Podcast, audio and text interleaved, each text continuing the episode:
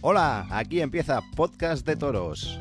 Hoy es 6 de julio del 2020 y no olvide que puede encontrar un nuevo episodio de Podcast de Toros cada lunes desde las 10 de la noche en www.anchor.fm barra de toros y también nos podrá encontrar en las principales plataformas de Spotify Podcast, Google y Apple Podcast, iVoox, Radio Public, Breaker y Pocket Cast. No olvide ponernos en sus favoritos o suscríbanse a nuestros canales de estas plataformas. Vemos que cada día somos más los que nos vamos uniendo a podcast de toros y que va creciendo la familia, cosa que es de agradecer, nos gusta y nos motiva a seguir continuando con el proyecto, nos da ilusión, digamos. Y así que agradecerles que estén ahí semana tras semana y que vayan subiendo los, los oyentes. Es de agradecer. Muchas gracias y sigan con nosotros. Esperamos no defraudarles.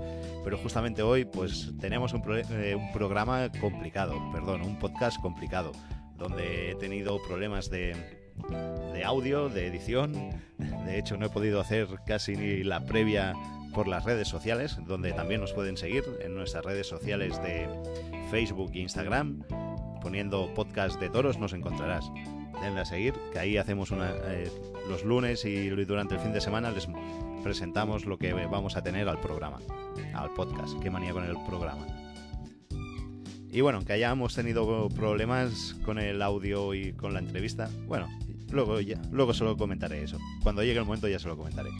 Decirles que en el programa de hoy tenemos a Francesc del Castillo, que vuelve a estar con nosotros y hablaremos del Vinaros Arena y la actualidad un poco taurina, lo que ha habido esta semana y lo que habrá la que viene. También tendremos a unos valientes desde Alcalá de Chivert que, quieren dar toros y que, y que Alcalá de Chivert quiere dar sus festejos populares y por lo tanto eh, desde Podcast de Toros nos hemos puesto en contacto con ellos para que nos lo cuenten y luego nos lo contará Enrique Mechó, que estará con nosotros para contarnos la actualidad de allí, de allí de Alcalá de Chivert y también de Alcosebre.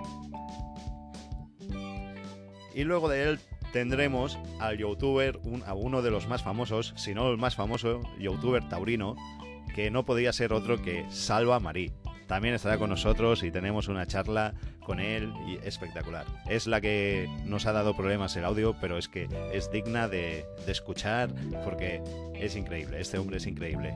Vamos a contactar muchas más veces con él y a tener entrevistas buenas y con otro sonido. Además, ya tengo la excusa para llamarle otro día. El sonido ha sido malo, tenemos que hacer una buena. y seguro que la va a aceptar. No se la pierdan y no se pierdan el podcast de hoy porque es impresionante. Así que empezamos ya. Podcast, aquí empieza Podcast de Toros. ¿Te va a gustar?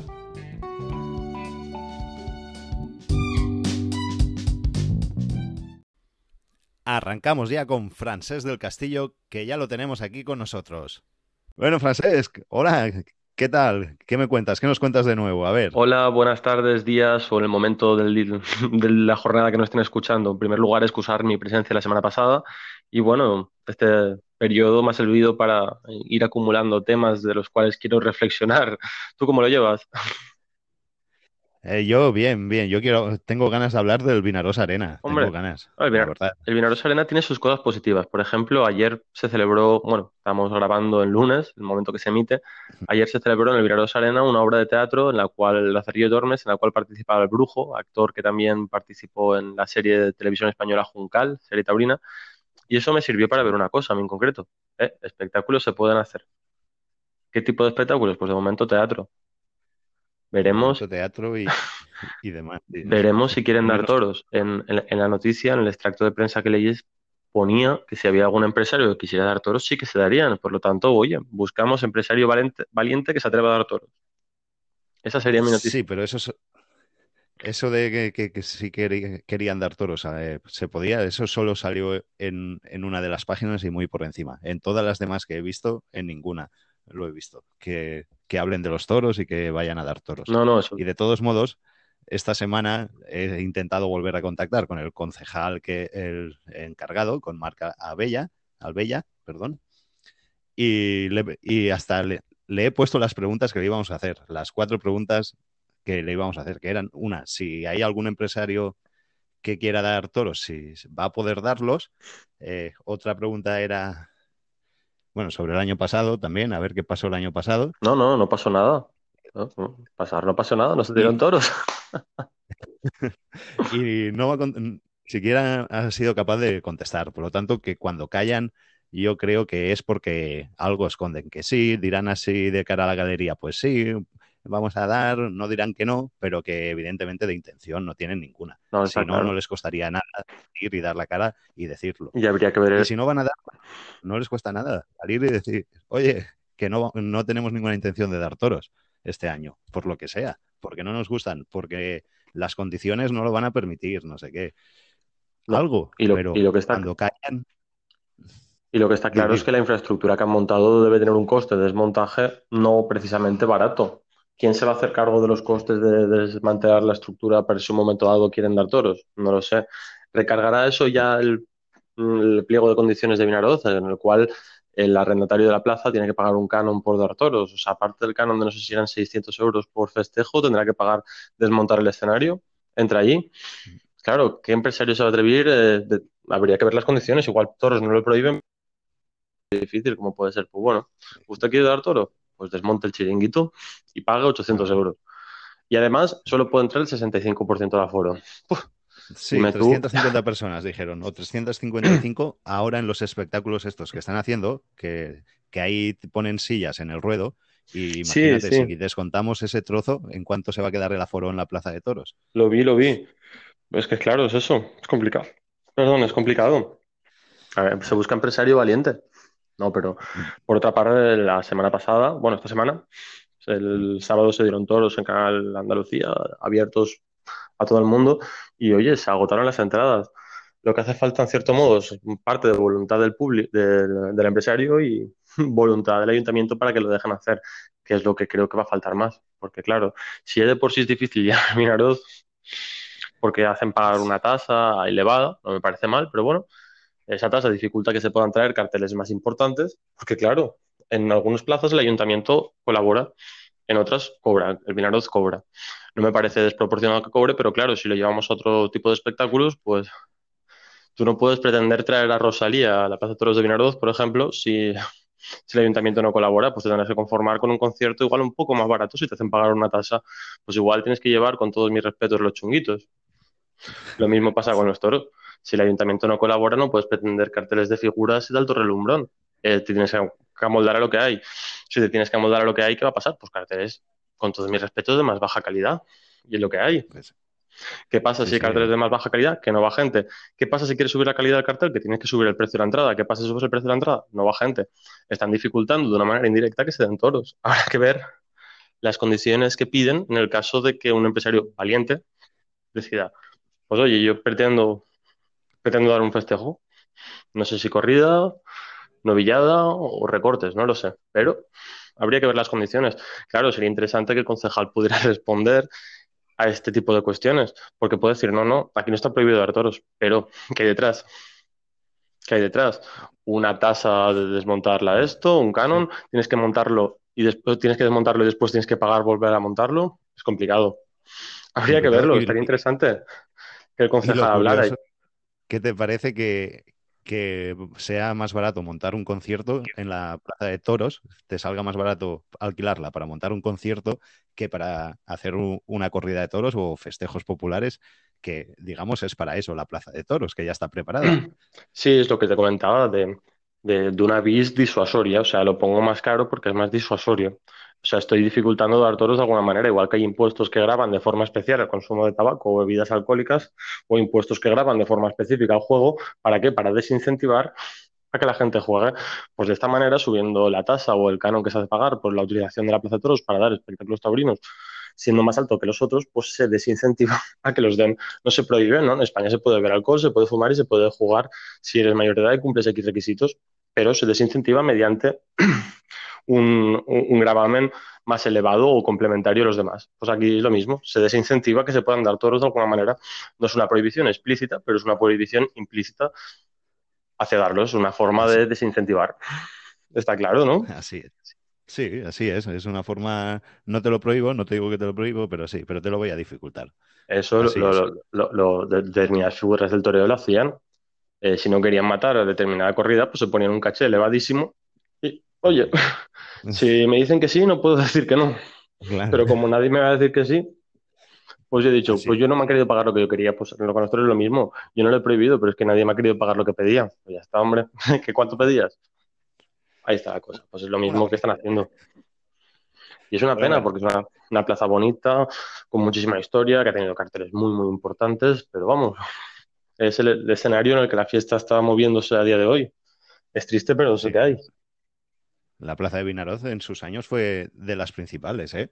Fue bastante puntera, a ver, no vamos a engañar a nadie, no están diciendo que fue una plaza primera, no, no la ha sido nunca, pero dentro de lo que es la comunidad valenciana. Ha sido una plaza relativamente importante, al menos de las más antiguas que hay.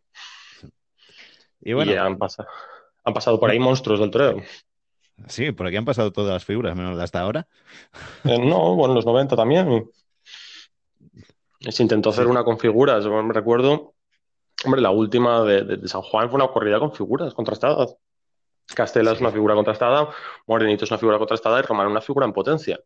Después recuerdo que en la segunda época de Patón trajeron un cartel que estaba compuesto. En primer lugar iba Julio Aparicio, pero no pudo ir por el percance con el toro píparo en Madrid, el que le partió la boca.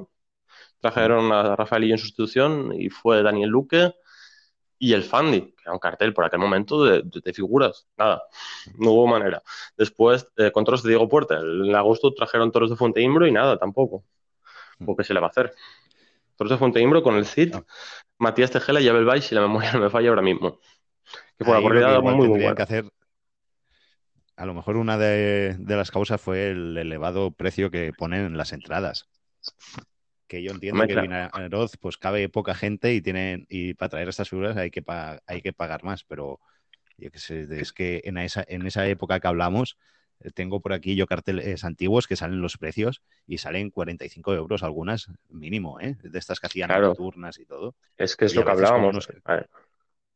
Hay que mirar el contexto económico, hay que mirar el coste del arrendamiento de la plaza, que no es un coste barato, hay que mirar que el ayuntamiento no, da ayudas y hay que mirar también que los toreros tampoco tienden a la revisión de los honorarios en plazas, digamos, de tercera por lo cual es difícil. Y en un contexto de crisis y ahora crisis económica post-COVID, pues va a ser difícil que la gente vaya a la plaza con precios que superen los 30 euros la entrada general de sol.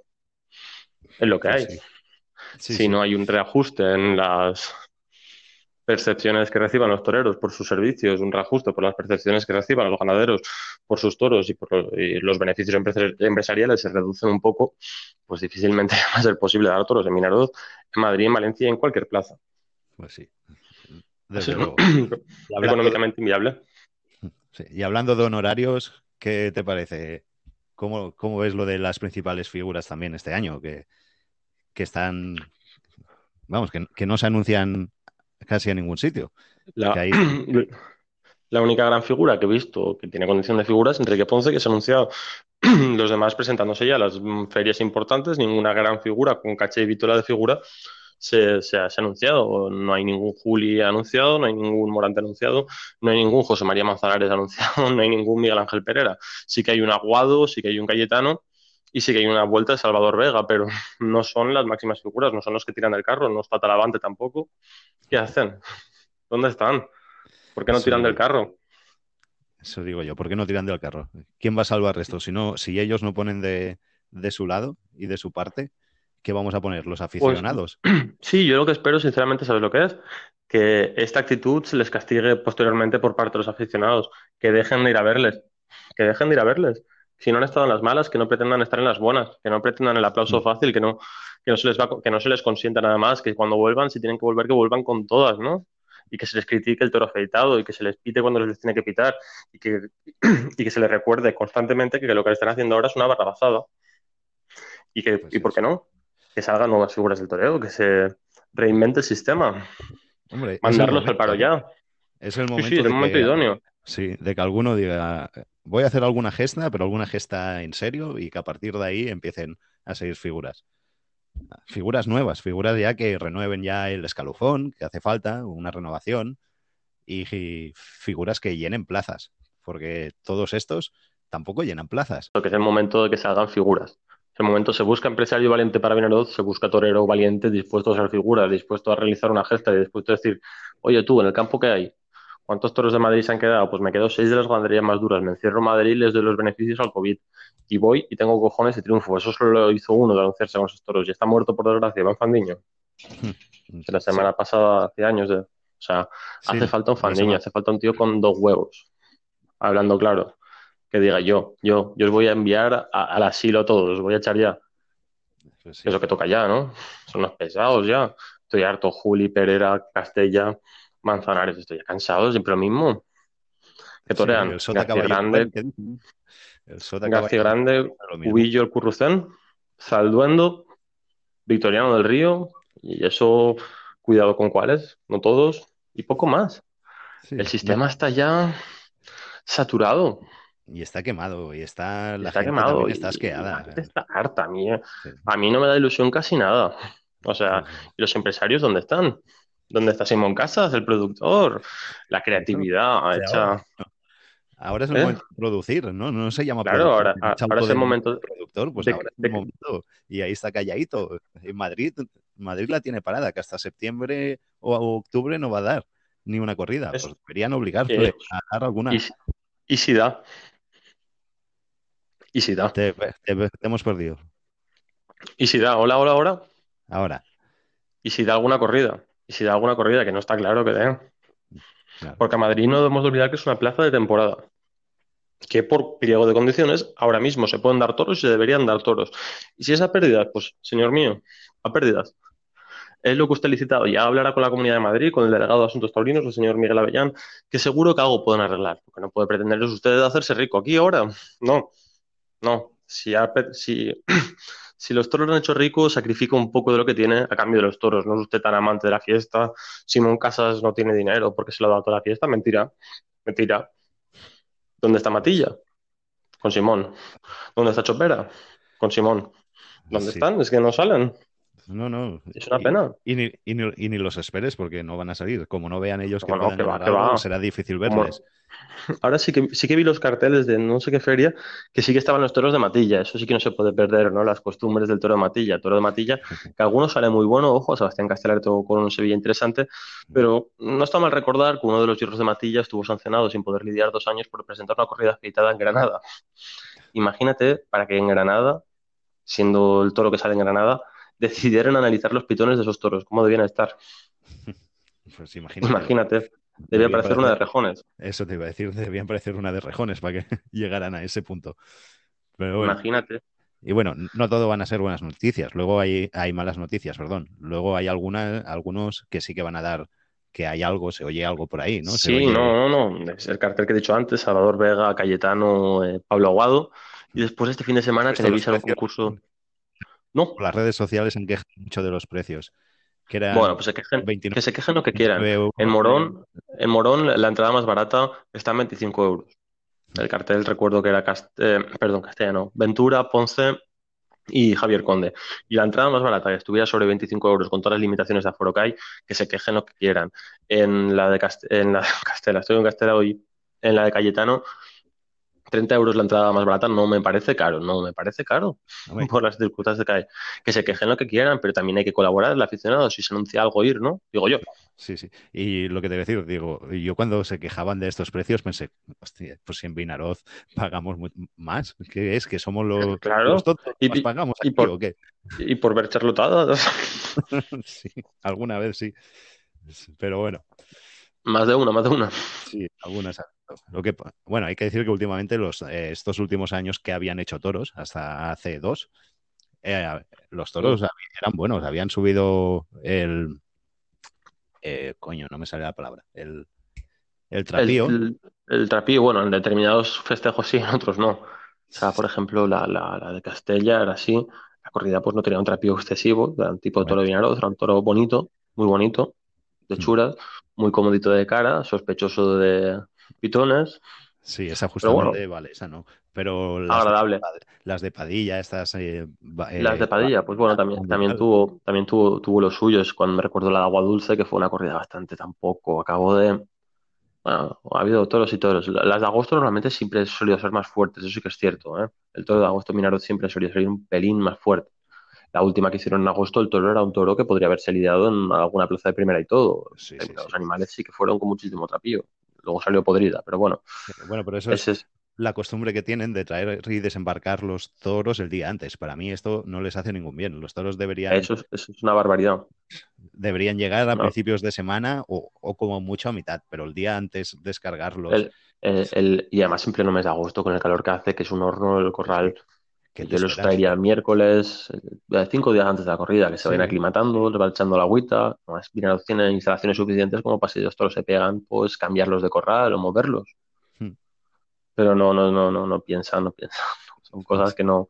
Sí, y claro, que, lo pensemos nosotros y que ellos no, me parece un poco. No, pero es que, es que claro, los empresarios son todos comisionistas y no piensan en, el bien de la fiesta.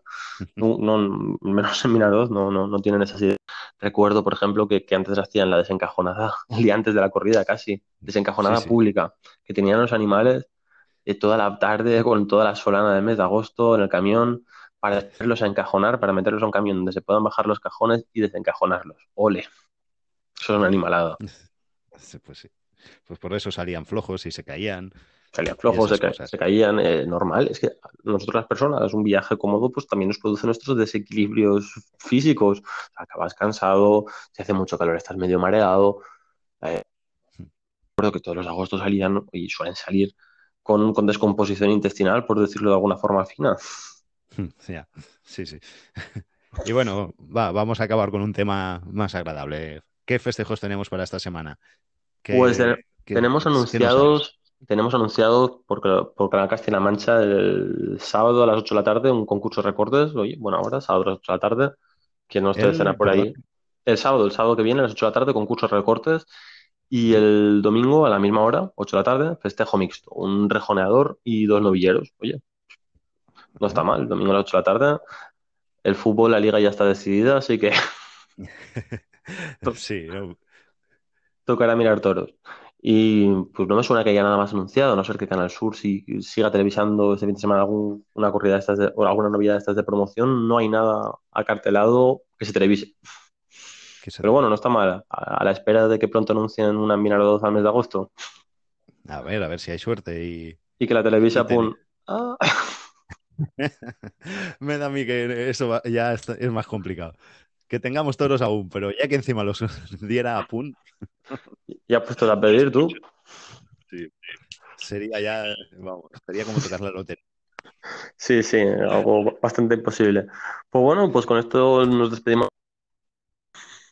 Sí, que tenemos hoy un programa muy largo, que tenemos a, Sí, bueno, luego les, ya irán, ya lo he contado antes de que tenemos a Salva y tenemos también a los miembros, al pueblo de Alcalá de Echever, que quiere dar toros en agosto, dar festejos populares. Ojalá muchísima suerte para ellos. A ver, a ver Ojalá si muchísima suerte. Pues bueno, Francesc. Muchas gracias. Nos vemos la semana que viene. Un abrazo fortísimo y un abrazo a toda nuestra fiel audiencia. Igualmente. Y gracias por estar con nosotros. A ti. Adiós. Chao. Y como les hemos comentado en el sumario, ahora vamos a hablar con Enrique Mechó de, Alcalá de Chivert y Alcosebre, que es él es de la comisión organizadora de los festejos taurinos de allí y nos va a dar su punto de vista. Vamos a hablar ya con él. Hola, Mecho, ¿qué tal? Hola, buenos días, ¿cómo va? Aquí estamos. Bueno, buenos días, buenas noches o buenas tardes, porque como no sabemos a la hora que nos escucha cada uno. Muy bien, perfecto, pues lo que sea. buenas y ya está. Muy bien. Pues bueno, qué alegría, ¿no? Que haya una peña que quiera al menos intentar y pretender hacer toros. Cuéntanos pues cómo está la cosa.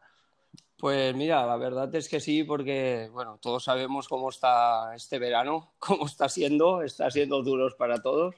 Mm. Y bueno, pues nosotros la verdad que tenemos la intención de, por lo menos la intención está ahí de poder hacer nuestra semana taurina.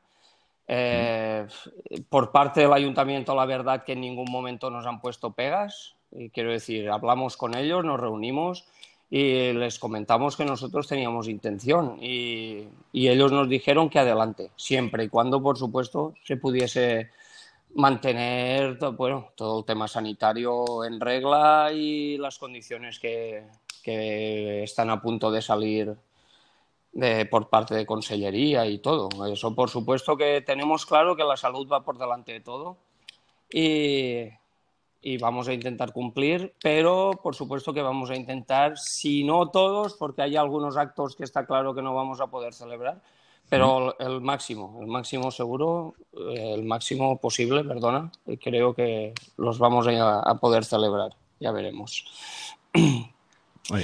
¿Cuál es la fecha que tenéis previsto hacerla? Si la claro.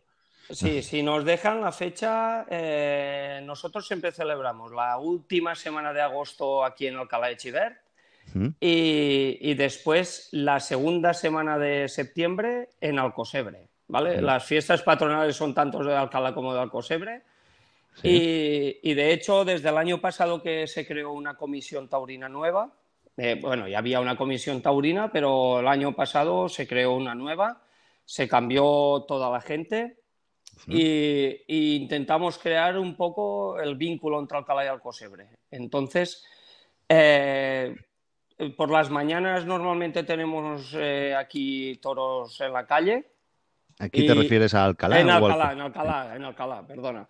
En Alcalá tenemos toros por la calle y, desde el año pasado, el, digamos, no es concurso, pero un poco para incentivar también que los ganaderos puedan traer buenos animales y esto, el mejor, el mejor matinal eh, se gana el sitio para el año siguiente bajar a las fiestas de Alcosebre. y, y, las fiestas de Alcosebre ya es la clasificatoria, por decirlo así, para subir a hacer una tarde a la Semana Taurina de Alcalá. Ah, ¿Sabes? Entonces, digamos que es eh, primera, segunda y tercera división, por decirlo así.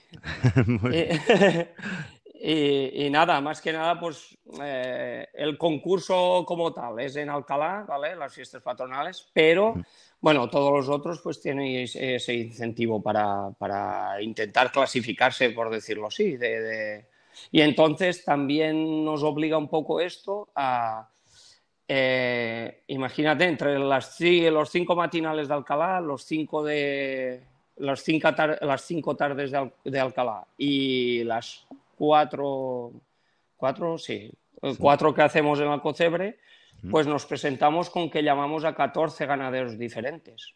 Entonces, pues eh, ya das, das posibilidades a, muchos. más. A muchos, claro. La variedad es algo, además. Es bueno. Claro, no, no, y además en el sentido de, de que, yo qué sé, ganaderos así, por decirlo así, un poco emergentes, que a lo mejor por nombre no les llaman a tantos sitios, pues ya les puedes dar la oportunidad, aunque sea en la calle, y, que demuestren que, que, también pueden ir a los sitios. Es que no, que no sean siempre los mismos ganaderos a todos sitios. Está muy bien, eso está muy bien. Y ya te digo, la última semana sería sobre, no lo he mirado exactamente, pero supongo que sobre el 22-23 y empezaríamos y, ya haríamos toda la semana en Alcalá y, bueno, y ya veremos si es posible. ¿Y de las exigencias de la Generalitat Valenciana, eh, sabéis algo? De las exigencias, a ver. Eh, Para poder llevarlo, me refiero. Sí, ya, ya. Mm, eh, se presentó un borrador, por lo que tenemos entendido. Bueno, nosotros nos llegó el borrador porque intentamos estar conectados en. Eh, contactar con, gente que nos pueda ir diciendo las novedades. Y, y se presentó un borrador que se tiene que presentar en sanidad y ahora en breve se supone que esta semana o la que viene, como mucho, tiene que salir pues el anexo al Real Decreto, que ya está del 2015. Entonces, algunos detalles que tenemos es eh, aforo, por supuesto, aforo limitado, que nosotros en ese sentido tendremos que hacer algo. No tenemos intención de hacer plaza portátil, en Alcalá te hablo, en Alcocebre es siempre plaza portátil. Pero en Alcalá, a ver, un poco la esencia que tiene Alcalá es que eh, se hace, como muchos pueblos, se hace con los carafales de cada peña pero en Alcalá es que se merienda, se... Quiero decir, el carafal no simplemente para ir a hacer los toros, a ver los toros, sino que la gente viene y ya una vez viene a ver los toros, a la hora de merendar, a merendar y hasta que hasta después del toro volado y todo. Quiero decir, mm. allí ya no se mueve nadie. Entonces, esa esencia un poco, a ver, te digo un poco porque el tema merendar lo estamos mirando y seguramente tampoco se va a poder hacer. Pero bueno, que la gente pueda venir a su carafal, que sepa que su carafal está ahí. Aunque cada uno se trae su bocadillo y no compartan la comida. No, no, por supuesto. No, incluso, incluso a lo mejor se puede mirar de, no sé, eso ya son cosas que estamos estudiando, pero sí, pero, pero a lo mejor eh, se puede mirar de, en vez de dejar un descanso para que la gente meriende y todo, pues a lo mejor hacerlo todo seguido y, que la gente después se pueda ir a sus, a sus locales, sus almacenes y, celebrar allí, eh, eh, juntarse todos, porque realmente mirando cómo está un poco la normativa fuera del toro, mm, en los bares dejan juntarse 20 personas. ¿Me entiendes? Eh, en, una Misma, en una misma mesa o dos. Aquí realmente tendría que ser igual. Pero bueno, esto del toro está un poco más restringido, dirás. Y bueno, perdona, perdona, que te he cortado. No, no, iba a decir que sí, que con los toros, pues ya sabes lo que nos hacen. Como no les gusta mucho, pues te, pondrán todas las pegas que puedan. Pues sí, nosotros ya te digo que hemos mirado, pues sí, el tema aforo, tener controlado incluso tener controlado quién va arriba y quién va abajo. Quiero decir, los, los, que, los que irán eh, arriba a los carafales y los que estarán abajo como, como participantes. Eh, entonces, eh, tienes que distinguirlo. Entonces, pues son cosas que, que poco a poco, por principios dices, bueno, si, si, si, lo que hay es esto, lo voy a hacer, pero eso, que te sumen, sumando varias cosas, al final ya no sabes si vas a ser capaz de, controlarlo todo, ¿sabes? Entonces, pero ya te digo, que el no, no, está dicho ni mucho menos. Nosotros tenemos intención de poner todos nuestros medios y, poder realizar la semana, porque además eh, la semana taurina como tal empezó, bueno, la, semana taurina gaspachera, que nosotros le llamamos, eh, empezó el año pasado como tal. Entonces, el año pasado, eh, para lo que venía siendo los últimos años aquí en Alcalá, pues mm, eh, yo qué sé, cambió la cosa, vino mucha gente fuera, mucha gente que, nos felicitaron por, por, hacer las cosas, intentar hacer las cosas bien, ¿sabes? y, y queremos seguir, queremos seguir con esa dinámica y, incluso los ganaderos nos dijeron que, veían que estaban las cosas bien hechas, que se intentaba eh, pues cambiar un poco, cambiar un poco la dinámica que había. Que no quiero decir con esto que los que habían antes lo hacían mal. quiero decir, cada uno, cada, uno, cada uno opina cosas.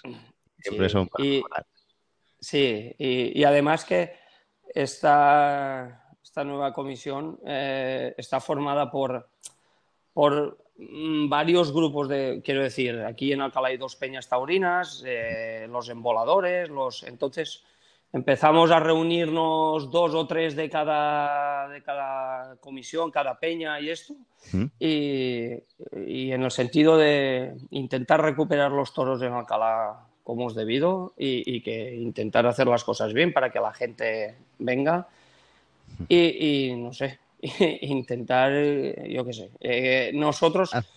Hacerlo bien, vamos. A hacer... Sí, y ya está. Sí. Una buena semana. Pues sí, eso. en definitiva es eso. y, eh, hablabas del aforo limitado. Eh, en los cadafales mm. me pareció leer en un, borrador, creo que era, que, si mm. dan los barrotes por detrás cerrados, que sí se puede, se podrían dar toros. Me pareció leer. No sé si. Mm, pues yo, yo no lo yo eso concretamente no lo he leído. Yo lo que leí antes de ayer me pasaron un, no sé, lo que, ya te digo, me pasaron lo que en teoría es lo que se va a, publicar. Sí. Ah, y, lo que leí es que la parte de abajo, los barrotes, mm, se tendrían que ser dos, dos, o sea, dos abiertos para la gente, uno vacío. ¿Sabes? Dos sí, uno no. Dos sí, uno no. ¿Vale? Entonces, el, el aforo de la plaza, que en principio eh, por lo que dijeron de, del gobierno, el aforo en Castellón podría ser hasta 800 personas máximo, fuese la plaza que fuese, eh, bueno, al 50% y como máximo, 800 eh, personas. se ve que esto lo van a intentar quitar, porque está claro que no es lo mismo la plaza mm, por, por cercanía, la plaza de Santa Magdalena que la plaza de Alcalá. Entonces, casi que, poner una limitación, si, tu plaza es grande, eh, lo veo una, tontería. Entonces, se ve que quieren quitar esto. Ya te digo que esto es todo sobre, lo que he podido leer en borradores, ¿eh? que no quiero decir que... eso sea así. Muy bien. pero cambia eso. Sí, claro, pero por principios ya te digo, en teoría lo que yo he leído es esto, dos barrotes que pueda haber gente y uno que no dos que sí, uno que no. Así. Entonces, pues, dígame. Y, estar a metro y medio, ¿no? De los barrotes, el público. Pues no tengo ni idea. Eso sí que vi yo, vi yo una imagen, una fotografía, pero para mí personalmente es incontrolable. Para mí personalmente es incontrolable. Porque si tú, claro, si tú vienes a ver los toros, resulta que eso en una calle eh, podría ser en el sentido de que te una calle, te pones en la esquina, eh, y en los barrotes de la esquina estás a un metro y medio y tú puedes ver toda la calle. Tú ahora coges un recinto cerrado por los carafales y tienes que estar a un metro y medio, digamos a mitad carafal, por la parte de abajo. Y tú vas a ver el, toro, lo vas a ver cuando está delante del carafal. Sí, así es. La visibilidad no será la, correcta ni la adecuada. Eh, es que no, no, no sé. Eh, hacer cosas para que sea peor tampoco lo encuentro yo, ¿sabes? Por eso mm, no sé, no sé cómo quedará esto y esperando, pero que salga el decreto ya para nosotros poder decir vamos a arreglarlo todo o definitivamente tirar la toalla, que será lo último que haremos. Muy bien. Pero eh, Así me gusta, que sea lo último. El tirar la que pues, al menos hay algún, algún, pueblo por aquí por la zona que tengamos toros y si los de fuera no tenemos que sacrificar y no ir para que los disfrutéis los del pueblo, no pasa nada. Lo importante es que eh, haya. Ya, a ver, mm, eso es un tema que es delicado, es delicado porque, porque está claro que todos tenemos ganas de toros. Y yo, si hacen toros en el pueblo al lado, pues ser el primero que... Intentarás. Claro, igual que he ido todos los años, eh, este año intentaría ir. Nosotros no tenemos intención de decir los toros son para los del pueblo solamente, pero eh, ya te digo, eh, si por aforo y todo, eh, imagínate, por decir algo, en la Plaza de Alcalá hubiesen 1.500 personas, pues por supuesto que nosotros, mm, si los de Alcalá son 1.000, ¿vale? Los que pueden venir, pues para el resto de gente quedarían 500 ah. plazas. ¿Me entiendes? Eso lo tenemos claro, ¿no? Mm, toda la vida los que han estado aquí, los que nos hemos gastado dinero en los carafales, los que, eh, los que hacemos las fiestas, somos la gente de aquí. Y, bueno, intentaremos hacerlo para la gente de aquí, no excluyendo a los de fuera, por supuesto.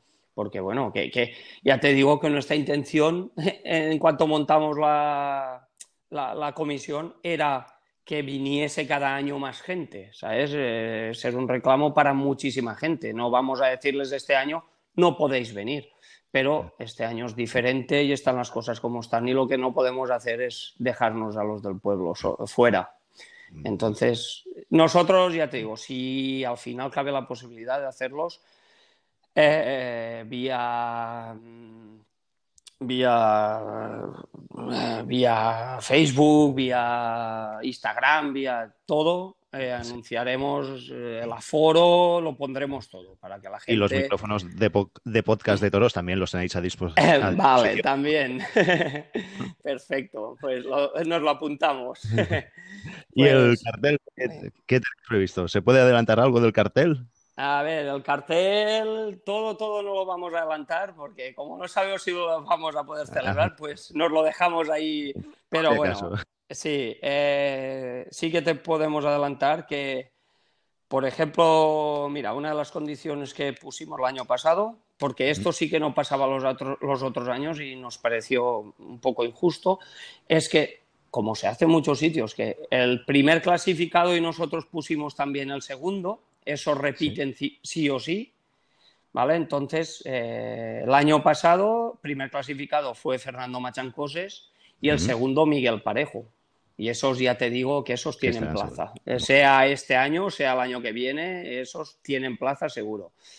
Después, eh, también, como te he dicho antes, en la conexión entre Alcalá y Alcosebre, pues el mejor de Alcosebre el año pasado fue, fue, bueno, la mejor tarde, ¿no? Ya te digo que no era clasificatoria ni concurso, pero la mejor tarde fue la de, la de José Vicente Machancoses mm. y también tiene una plaza en Alcalá. Ah, y bueno, y nos quedarían dos tardes ahí pendientes, que esas ya las dejamos ahí. y, y, para Alcocebre, el que baja, por ejemplo, que también te lo puedo decir, es... Mm, eh, ¿cómo lo llaman? Uy, no me sale. Eh, Pedro Fumador, Charnego. Mm. Y, baja porque fue el mejor matinal aquí en Alcalá. Entonces tiene su plaza en Alcosebre, nos dijo que sí. Y también le hemos dejado la oportunidad a, Hermanos Bellés, eh, porque vino aquí en Alcalá el año pasado a hacer un matinal. Mm. Pintaba un matinal muy bueno, la verdad, pero tuvimos la mala suerte que el, el segundo animal cogió a un señor y bueno, y tuvimos que, fue un poco, a ver. Se acabó la tarde. Eh, sí, se acabó, sí, se acabó el matinal. Eh, fue un poco grave, pero tampoco nada fuera de serie, pero se terminó el matinal. Entonces, los, tuvimos dos animales, pudimos ver, pero la verdad que con dos animales nos quedamos satisfechos y... Y con ganas de más. Sí, sí, sí, sí. Y le dijimos que si quería en Alcalá o en Alcocebre, que tenía la oportunidad y nos dijo que, bueno, pues que en Alcocebre a ver si podía demostrar o seguir demostrando. Y le dijimos que tenía su plaza. Y eso, tenéis, ahí un, buen, unas buenas ganaderías, ¿eh? Fernando Machancoses, José Vicente Machancoses, ah, Parejo. Sí, sí, la verdad es que, es que intentamos que sean... Pero ya te digo, que que tampoco tiene que ser todo nombre. Mm. Eh, intentamos también que, los que no tienen tanto nombre, eh, que, también... que, se lo puedan ganar por lo menos, que demuestren que pueden entrar, eh, aunque entren por, por, por la calle. sí, sí, sí pero bueno. Digamos. Eh, sí, entonces eh, ya te digo que, queremos dar oportunidades a todos y, con 14, 15 ganaderías que queremos llamar todos los años, pues, pues la verdad es que... A mí me, parece muy bien. muy bien y muy acertado la forma de hacerlo. Sí, es... entonces, por lo que dices, en Alcosebre, ¿cómo está la cosa? ¿Hay intención de hacerlos? De Sí, sí. En Alcocebre incluso eh, a ver, incluso podría estar un poco más claro que en Alcalá, porque en Alcocebre sí, que se monta plaza portátil, entonces no hay vuelta de hoja. se puede reparar más fácilmente. Eh, claro, en Alcocebre eh, seguridad en la puerta, caben mil, mil, caben 500, 500, el aforo que corresponda y ya está. Y, y como en Alcocebre, a ver, lo montamos, pero es más se, monta la plaza, pero es más en plan turístico, ¿vale? Por decirlo así. De hecho, eh, antes, eh, hace unos años, las fiestas de Alcocebre eran la semana siguiente a las de Alcalá y ahora se, atrasaron una semana en el sentido de a ver si se podía alargar un poco la, temporada, la, ¿sabes? El, eh, la, temporada, estiva y, taurina. Y, entonces ahora la primera, entre una semana y la otra, hacen, bueno, un festival de las customs de Alcalá, que viene muchísima gente también, entonces tenemos igualmente los dos fines de semana ocupados. y, y, sí, como es en plan turístico, tampoco, quiero decir, eh, pues bueno, los, si el aforo es de mil, los primeros mil que llegarán serán los que podrán entrar y tampoco queremos decir aquí que la gente se mate para, no, ya. para entrar, pero, pero bueno. Eh, toca hacer algo de que tengan que sacar entradas anticipadamente o algo. Sí, eso, sí, eso también lo vi. Eh, eh, las fiestas son gratuitas, ¿eh? tanto en mm. Alcalá como en Alcosebre. Sí, pero que sea como un modo de invitación. Sí, sí, sí, y, eso, eso lo tendremos que mirar, ya te digo, estamos esperando, pero con, con ansia ya la, que salga la normativa para poder ver lo que podemos realizar, lo que no, lo que se tiene que hacer y para decir sí que haremos toros. Es lo único que queremos. y eso. Y para terminar ya, Alcalá de Chivert es uno de los pueblos que más toros se hacen por esta zona. Mm. cuéntanos cuáles son todas las fechas, porque durante el año tenéis varias. Sí, eh, tenemos varias. A ver, eh, mm, hacíamos San Antonio, hace dos o tres años que no lo hacemos. También te digo que no descartamos, eh, es una de las cosas que también hablamos así por principios muy por encima, pero que en ningún momento se descarte que intentemos recuperarlo. A ver. Eh, vale, en San Antonio hacíamos dos, tres, cuatro días, aunque sean dos días. Eh, aquí en Alcalá era un barrio o unas calles cada año.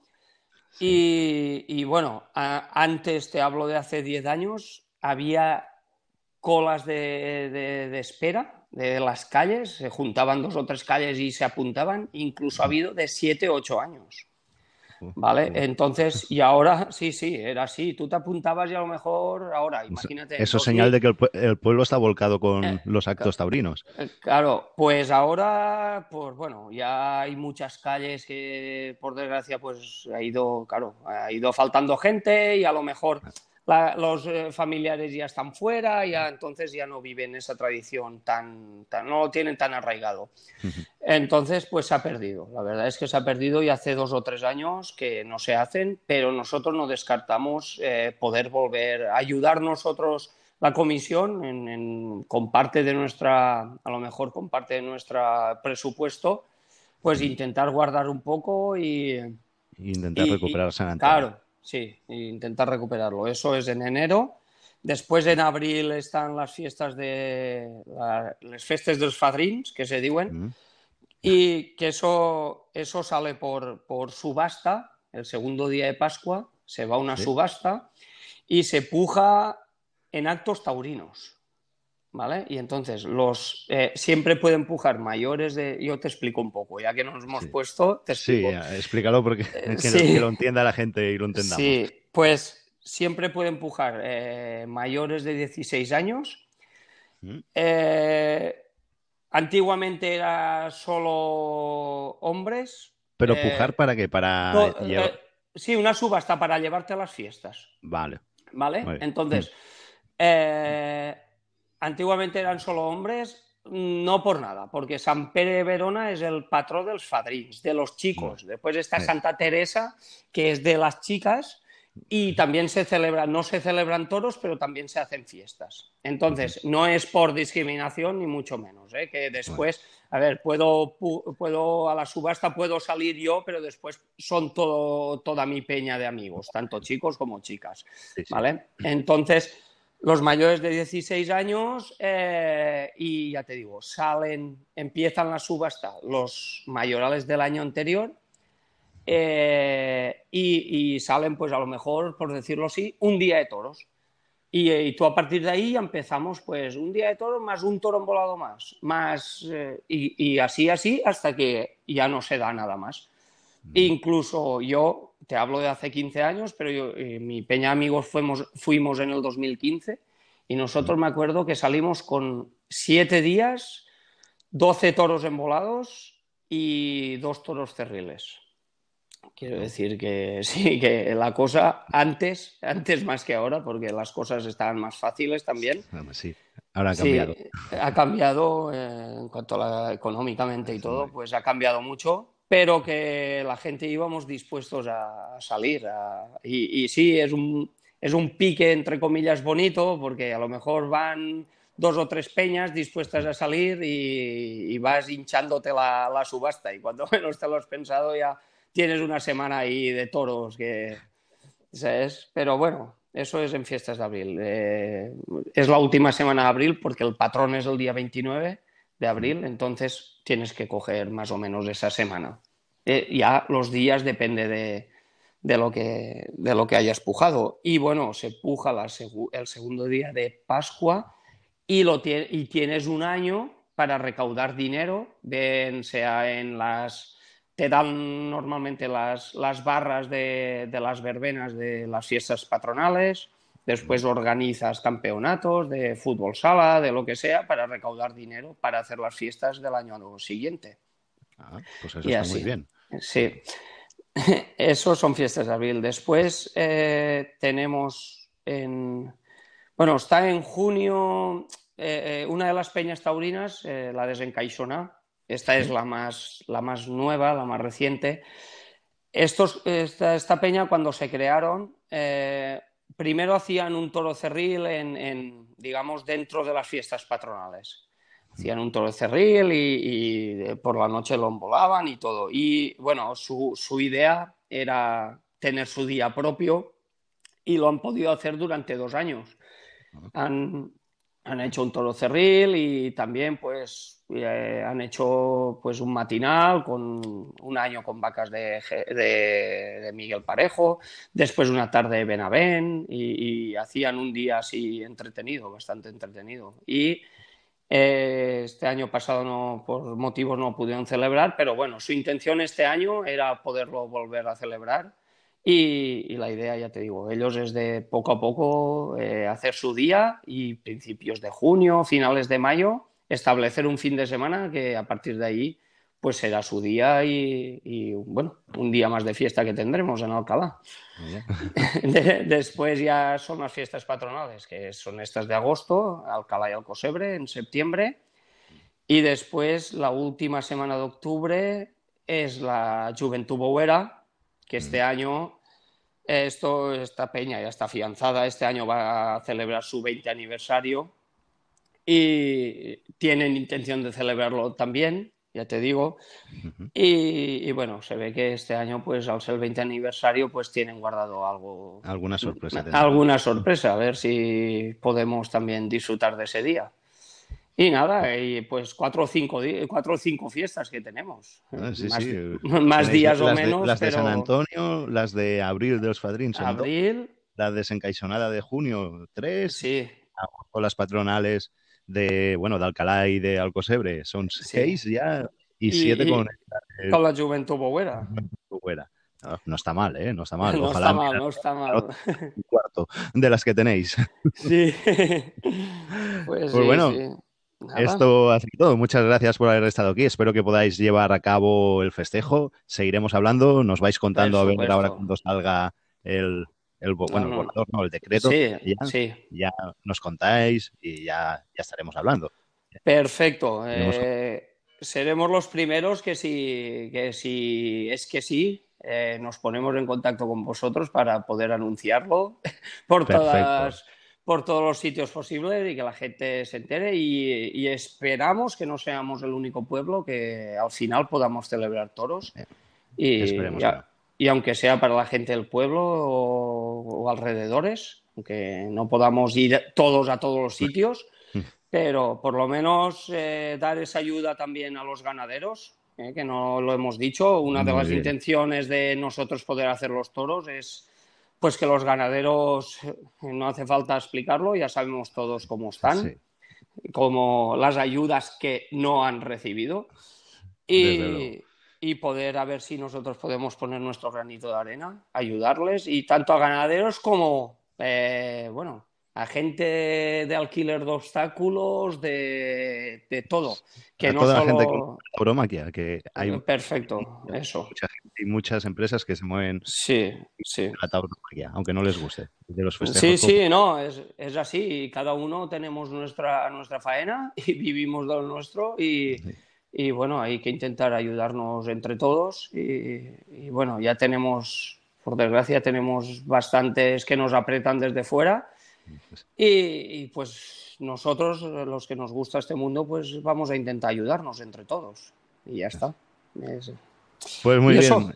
Muy bien, Enrique, Enrique Mechó. Muchas gracias por haber estado en Podcast de Toros. Ha sido un placer hablar de un ratito contigo y hablaremos próximamente. Más adelante, muy bien. Muchas gracias a ti por contar con nosotros y nada, hablamos en breve, ¿vale? Muy bien. Hasta luego. Un saludo. Igualmente. Y como les adelantábamos también al principio del programa, hoy tenemos con nosotros a mi youtuber taurino preferido. Hoy tenemos a Salva Marí con nosotros. Y les, les cuento, les tengo que explicar que grabamos la entrevista y como les decía antes, he tenido muchos problemas con el audio porque no sé por qué se me ha mezclado mi voz encima de la de él, ha habido un problema y era una entrevista tan larga y tan interesante que no podíamos volverla a repetir porque no iba a quedar igual. Y aunque haya momentos que se me oiga a mí por encima de él, no es que sea un mal educado y que le estuviera cortando, ¿no? Y hablando por encima de él, sino que es el programa. Eh, y al estar así grabado en monocanal, pues es imposible separar las pistas y ha quedado así. Pero sigue siendo igual de interesante. Sigo insistiendo en el tema de que seguimos buscando algún editor, alguien que sea, si nos escucha algún editor de audio que sabe de edición y quiere ayudarnos en el programa, pues estaríamos encantados de que nos solucione ese, de que nos solucionara estos problemas que tenemos de sonido. Pero bueno, lo interesante es que la entrevista ha salido para adelante y que he decidido que se tiene que emitir. Y ustedes estarán de acuerdo conmigo en cuanto la oigan. Así que con nosotros, el, famoso youtuber y, el, y uno de los mejores youtubers taurinos, Salva Mari, que cuenta con más de 300.000 suscriptores entre sus dos canales, el de Toro Salva Marí y Toros 4K, y un millón y un, millón no, millones de visualizaciones en sus canales. Vamos ya a hablar con él. Les dejo con la entrevista que hemos tenido con él. Hola, Salva. Buenas noches. Hola, Mar, ¿cómo estás? ¿Cuánto tiempo sin oírte? una semana, una semana. Pues muy bien, estoy muy bien y aquí me hace una ilusión de que estés aquí en, en nuestro podcast, que, que no veas. Estoy hasta nervioso. Bueno, más ilusión más a mí de ver que todavía hay gente que tira para adelante en el mundo del toro y que desde luego, bueno, tú has tirado por un programa de un podcast de estos que ahora mismo no sé ni lo que es, pero, pero vamos, que, si tú me lo explicas, yo encantado. Más que nada por la gente que nos sigue, que igual también quieren saber cómo conectar contigo, porque ahora mismo sé que se escucha por internet, pero explícanos cómo. Pues muy mal, ¿eh? que en el primer programa lo explico. no, Podcast es, pues como un programa de radio, pero sin los medios profesionales que tienen ellos. Podcast es por internet y tú lo cuelgas en, la página y ahí se queda colgado y la gente cuando le va bien se lo puede descargar o lo puede escuchar online. Y ahí lo, lo o Sea que ahora cuando, o sea que ahora cuando yo lo puedo colgar en mi Facebook también. Sí, perfectamente. Vale, pues no estaremos propaganda. Muy bien. A ver, a ver, a ver si así nos suben los oyentes, que tenemos, pero hace falta un poquito más. Hombre, por lo menos eh, nosotros tenemos 300 y pico mil seguidores, a ver si alguien se apunta. Y muchas reproducciones, que luego hablaremos de eso, hablaremos. Bueno, primero que nada, ¿de dónde le viene esta afición a, los toros a Salva Marí? Bueno, pues mira, la afición, y la verdad es que me viene de hace muchos, muchos años. Lo he contado ya en varias ocasiones en televisión, en la radio, en varios sitios, pero bueno, te lo voy a contar otra vez porque a mí me ha pasado como tú. tú yo no he oído tu primer programa y tú no has oído mi afición de eh, cuéntanos. te he perdido, te he perdido, no te oigo. Yo te lo voy a contar, te voy a resumir. No te oigo. Ahora, ahora sí. mira, yo. ¿Me escuchas? Sí, eso, eso es por la red. ¿eh? Sí, sí, perfectamente. Que sea por la red. Eh, bueno, no sé. ¿Me escuchas bien ahora, no? Te puedo contar.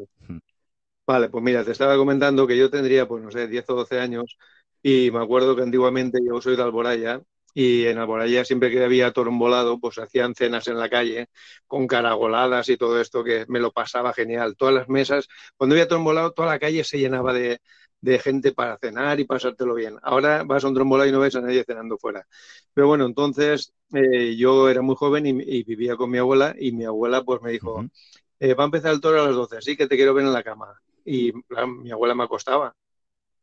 Entonces eh, me metí en la cama y justamente, pues no sé, sería a la una y media de la mañana, las dos de la mañana, em, empecé a oír chillar, ¡ah! ¡ah!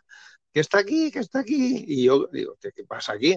Entonces me levanté y me abuela, ¿pero qué haces levantado? Digo, es que he oído chillar, ¿qué es lo que pasa? Y dice, mira, y me asomó por una ventanita. Antiguamente en las plantas bajas pues había una ventanita con, con una red de estas metálicas y entonces me tomé por ahí y vi vamos, no sé ni lo que vi. Vi ese magnífico animal que me quedé flipado. Digo, ¿esto qué es? Vaya pasada. Es enorme, claro. Yo los había visto, pero nunca desde tan cerca, porque el toro estaba en la puerta.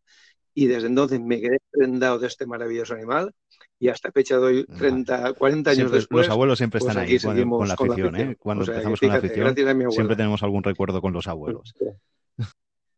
Hombre, la verdad es que sí, yo creo que es una cosa que no se debe perder, de que eh, las tradiciones, la cultura, la idiosincrasia sin pueblo es, es lo más, es lo más. No puedes perder tus raíces porque si no, entonces pierdes todo. Para mí, ¿eh?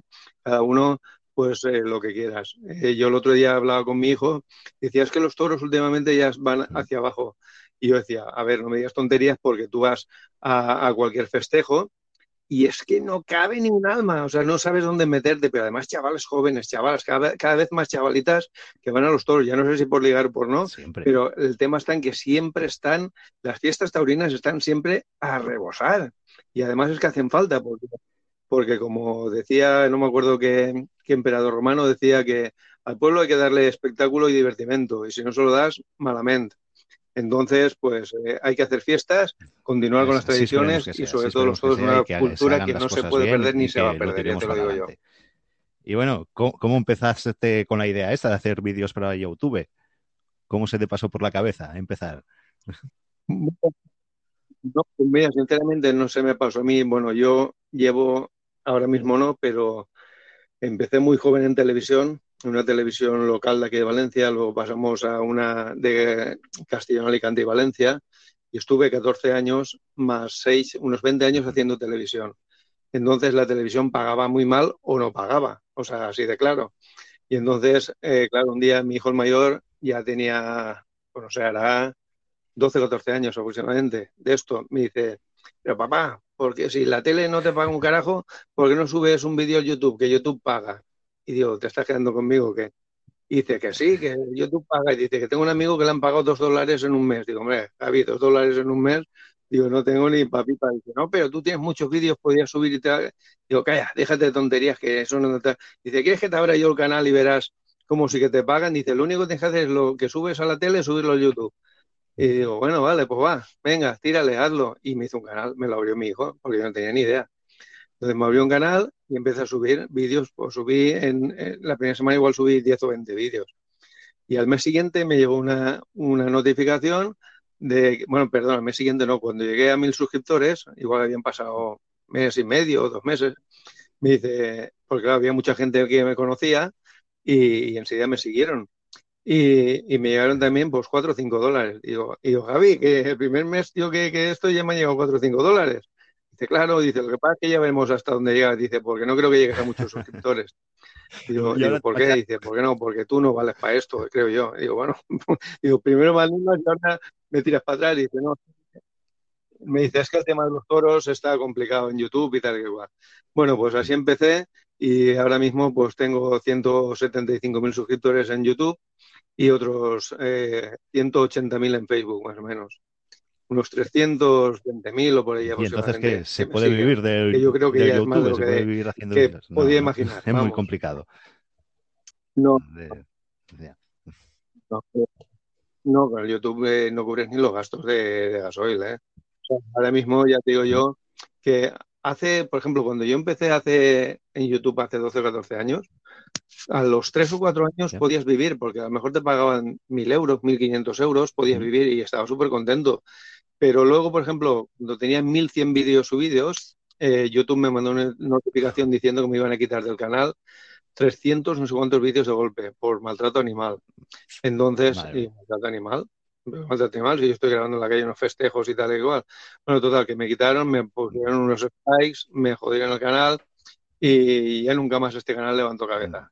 Entonces ahora mismo no te, da ni para pipas, es decir, no te da ni para ni hacerte una buena comida. Y, a mi compañero San Valencia, que como lo conocerás también, también le quitaron el canal. Pero a él le quitaron todo el canal. Y, en fin, un, desastre. Y ahora mismo el tema de los toros con la publicidad, pues no la quieren, no sé por qué, porque cuando vas de fiestas, eh, las cervezas venden un montón, Coca-Cola vende un montón, eh, todo el mundo vende lo que hay que vender. Y, o sea, tú imagínate Pamplona, por ejemplo, decir, sin cervezas, ya que vosotros no queréis publicidad en los toros, pues ahora no vamos a comprar cervezas. ¿Qué pasaría? Verías que pronto ponían publicidad. Pues es algo que no entiendo. Entonces, pues ya te digo, entonces todos los eh, vídeos que yo tenía de toros envolados me los quitaron. Y, ahora mismo tengo 800 vídeos y miro muy mucho lo que subo porque si no enseguida me meten un strike y me dejan a lo mejor un mes, dos meses sin poder subir ningún vídeo, sin poder hacer nada y va. Es, es una afición. Ya te digo yo que, para vivir no te da ni, ni, por asomo. Si te dan 300 euros para difundir la fiesta y para compartir nuestra afición nos consolábamos con eso. Sí, es un Es por lo único, porque digo, mm. claro, tú te vas a Cádiz, te vas a, imagínate, te vas a Cádiz a grabar una ganadería, eh, cógete el coche, vuelve, hotel, gasoil, eh, tu tiempo, ya vale los 300 euros, ya no te da para nada, pero para nada. Entonces, eh, está, ya te digo, no, no creo que como negocio valga la pena. Y aparte, ya te digo, es que montar vídeos cuesta mucho tiempo, ¿eh? Mucho tiempo. Eh, tú piensas, claro, tú piensas que ah, te vas a, grabar una ganadería, te tiras un día allí, otro de vuelta y luego monta el vídeo. a lo mejor el vídeo te cuesta montar dos o tres días más. Entonces, Sobre eso de, la edición del vídeo te quería preguntar. a mí me cuesta el audio, ya me cuesta un montón de horas. ¿Cuánto cuesta editar un vídeo para el YouTube? ¿Cuánto te cuesta? Pero ya me has dicho que dos o tres días. Pues mira, cuando, cuando yo empecé, si tú vas a grabar, a ver, tú piensas que ya no es solo editar el vídeo, tú te vas a un pueblo, a Masamarella, a Onda, a la Baiduxó, donde sea, coges el coche, en el pueblo. una hora de ir, tres horas de tarde o cuatro horas grabando en, en, la tarde de los toros, en el pueblo, claro, luego vuelve a tu casa, revisa todo lo que has grabado durante varias veces. Es decir, si has grabado tres horas, esas tres horas tienes que verlas, volverlas a ver, volverlas a ver, ir cortando, ir editando, volverlas a ver. Entonces, ¿qué? Te puedes tirar perfectamente para 5 o 10 minutos de vídeo, pues te puedes tirar dos o tres días. Si quieres hacerlo bien, si quieres hacerlo mal es otra cosa. Lo que pasa es que te voy a decir una verdad como un templo. Yo últimamente estoy ya tan desmoralizado con esto de, del YouTube, eh, porque he estudiado muchos años el SEO de YouTube y, al final ya me desmoralizo y, últimamente monto un vídeo en un día. O sea, porque ya, ya no hago tantos efectos, ni hago tonterías, ni ni nada, porque es que creo que no vale la pena estar perdiendo el tiempo para que nadie te lo pague, ¿no? Por decirlo así. Que sí, que los suscriptores están ahí, hay mucha gente que te sigue, yo creo que tengo ahora mismo 200, eh, a ver, lo puedo mirar, pero creo que son 230 millones de visualizaciones, o sea, una barbaridad, o sea, eso es una, una locura. 230 millones de visualizaciones. Mira. Mira, lo estoy mirando ahora mismo que me has pillado. Cuando me has llamado estaba justamente delante del ordenador. Si yo lo doy aquí en un canal, tengo varios canales de YouTube también, pero en el último canal eh, tengo visualizaciones, pues no, mentira. En este canal, 140 millones de visualizaciones. O sea, es, una barbaridad. 140 millones de visualizaciones. Esto en un canal. Luego tengo otro canal que se llama Toros 4K, que lo estoy moviendo ahora para ver si este canal funciona mejor, porque claro, con 800 vídeos subidos y que, y que YouTube no, no haga ni ni caso de meter publicidad en esos vídeos, pues voy a probar con otro canal. Pero vamos, está complicado, ¿eh? porque yo hablo con otra gente y todo el mundo está muy bueno, ¿Y te ¿eh? imaginabas la dimensión que para podía vivir coger de el canal cuando empezaste? Mucho trabajo y poco dinero. ¿Qué va? Ni de casualidad. Yo ahora mismo pongo y, y pone este mes han visto 2.200.000 personas. Yo digo, yo digo, peor, no, es que es, están peor que yo. Yo estoy mal, pero están peor. Mirar, si no miras tu canal y alguno más, pocos hay. Eh, bueno, perdona. Lo, hmm. lo que pasa es que yo pienso que de esos 2.200.000 que de visualizaciones ya, mensuales, eh, pues puede ser que alguien repita. Es decir, son visualizaciones, no son gente. Entonces puede ser que alguien vea un vídeo varias veces, pero por ejemplo hemos llegado a tener 8 millones de visualizaciones en un mes. O sea, es que es, que es un, pero claro, es que es a nivel mundial. Entonces nosotros nos sigue gente de todo el mundo. O sea, yo ahora mismo la gente que más me sigue no es de España, la gente que más me sigue es de México. O sea, entonces, luego también nos siguen de Vietnam, una cosa que es increíble. Yo te pongo aquí ahora mismo tu canal, ¿dónde se ve más? Y te sale en México, luego España, Estados Unidos, Vietnam, la India y bueno, ya luego los otros ya son bastante inferiores, pero esos son los principales. Entonces dices, ¿cómo es posible que de la India y de Vietnam me sigan no sé cuántos miles de personas? Pues mira, a lo mejor es una fiesta que les, que les mola. es obvio que en México, en México, claro, México tira más que España en cuestión de toros. Además hay mucha más gente. Entonces es normal que nos sigan más gente de, de, México y luego de Sudamérica, de Estados Unidos, de Perú, de Ecuador, de toda esta gente, un montón de gente más, claro. Pero vamos, ya te digo que nunca creía que, el YouTube me vería gente de todo el mundo. Yo recibo comentarios en todos los idiomas, en todos los idiomas. Y claro, muchos no los contestan porque te, escriben en árabe o te escriben tal y, no sé no sé ni lo que dicen. Igual dicen, dicen me cago en tu tía o tu tal. Y como no sé, como no sé lo que es, yo digo, me gusta. me, gusta, Y así todo el mundo contento. Antes, la primera vez me cabreaba muchísimo y tuve varios pulgas con gente, porque claro, cuando empecé, muchos me decían asesino, maltratador, te tienen que meter el cuerno por donde yo te... Sí, los típicos comentarios estos, pues, eh, xenófobos de contra los toros y contra no sé qué. Y claro, yo al principio incluso llegué a llamar a uno y decirle que le iba a meter una demanda y, y mi mujer me decía, Salva, no te cabres tanto. Y digo, pero si es que este tío no tiene ni pajola idea de lo que está hablando, me está diciendo que soy un hijo de tal, un no sé cuánto, que mi madre ojalá se muera, que no sé, ¿de qué va este tío? Y claro, yo pillaba los rebotes que, empezaba a, me liaba ahí con los comentarios a tu Cristo y al final ya cuando no recibes con tantos comentarios al día, dices, no puedo estar cabreándome por esto, esto no, tiene lo no vale. Mm.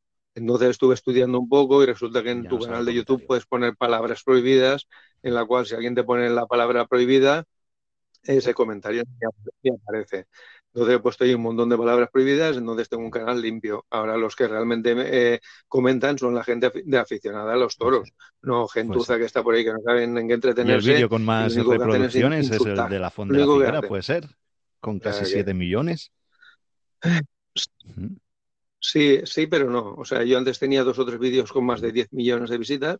Ah. Tenía uno de Denia que tenía, creo que eran 14 millones de visitas y me lo quitó YouTube y me quitaron dos o tres. El de Denia me lo quitaron también porque decían que era maltrato animal y no se veía ningún maltrato, simplemente era, se estaba dando un a la mar de Denia. Ahí no hay nada, nada más que y fiesta y diversión.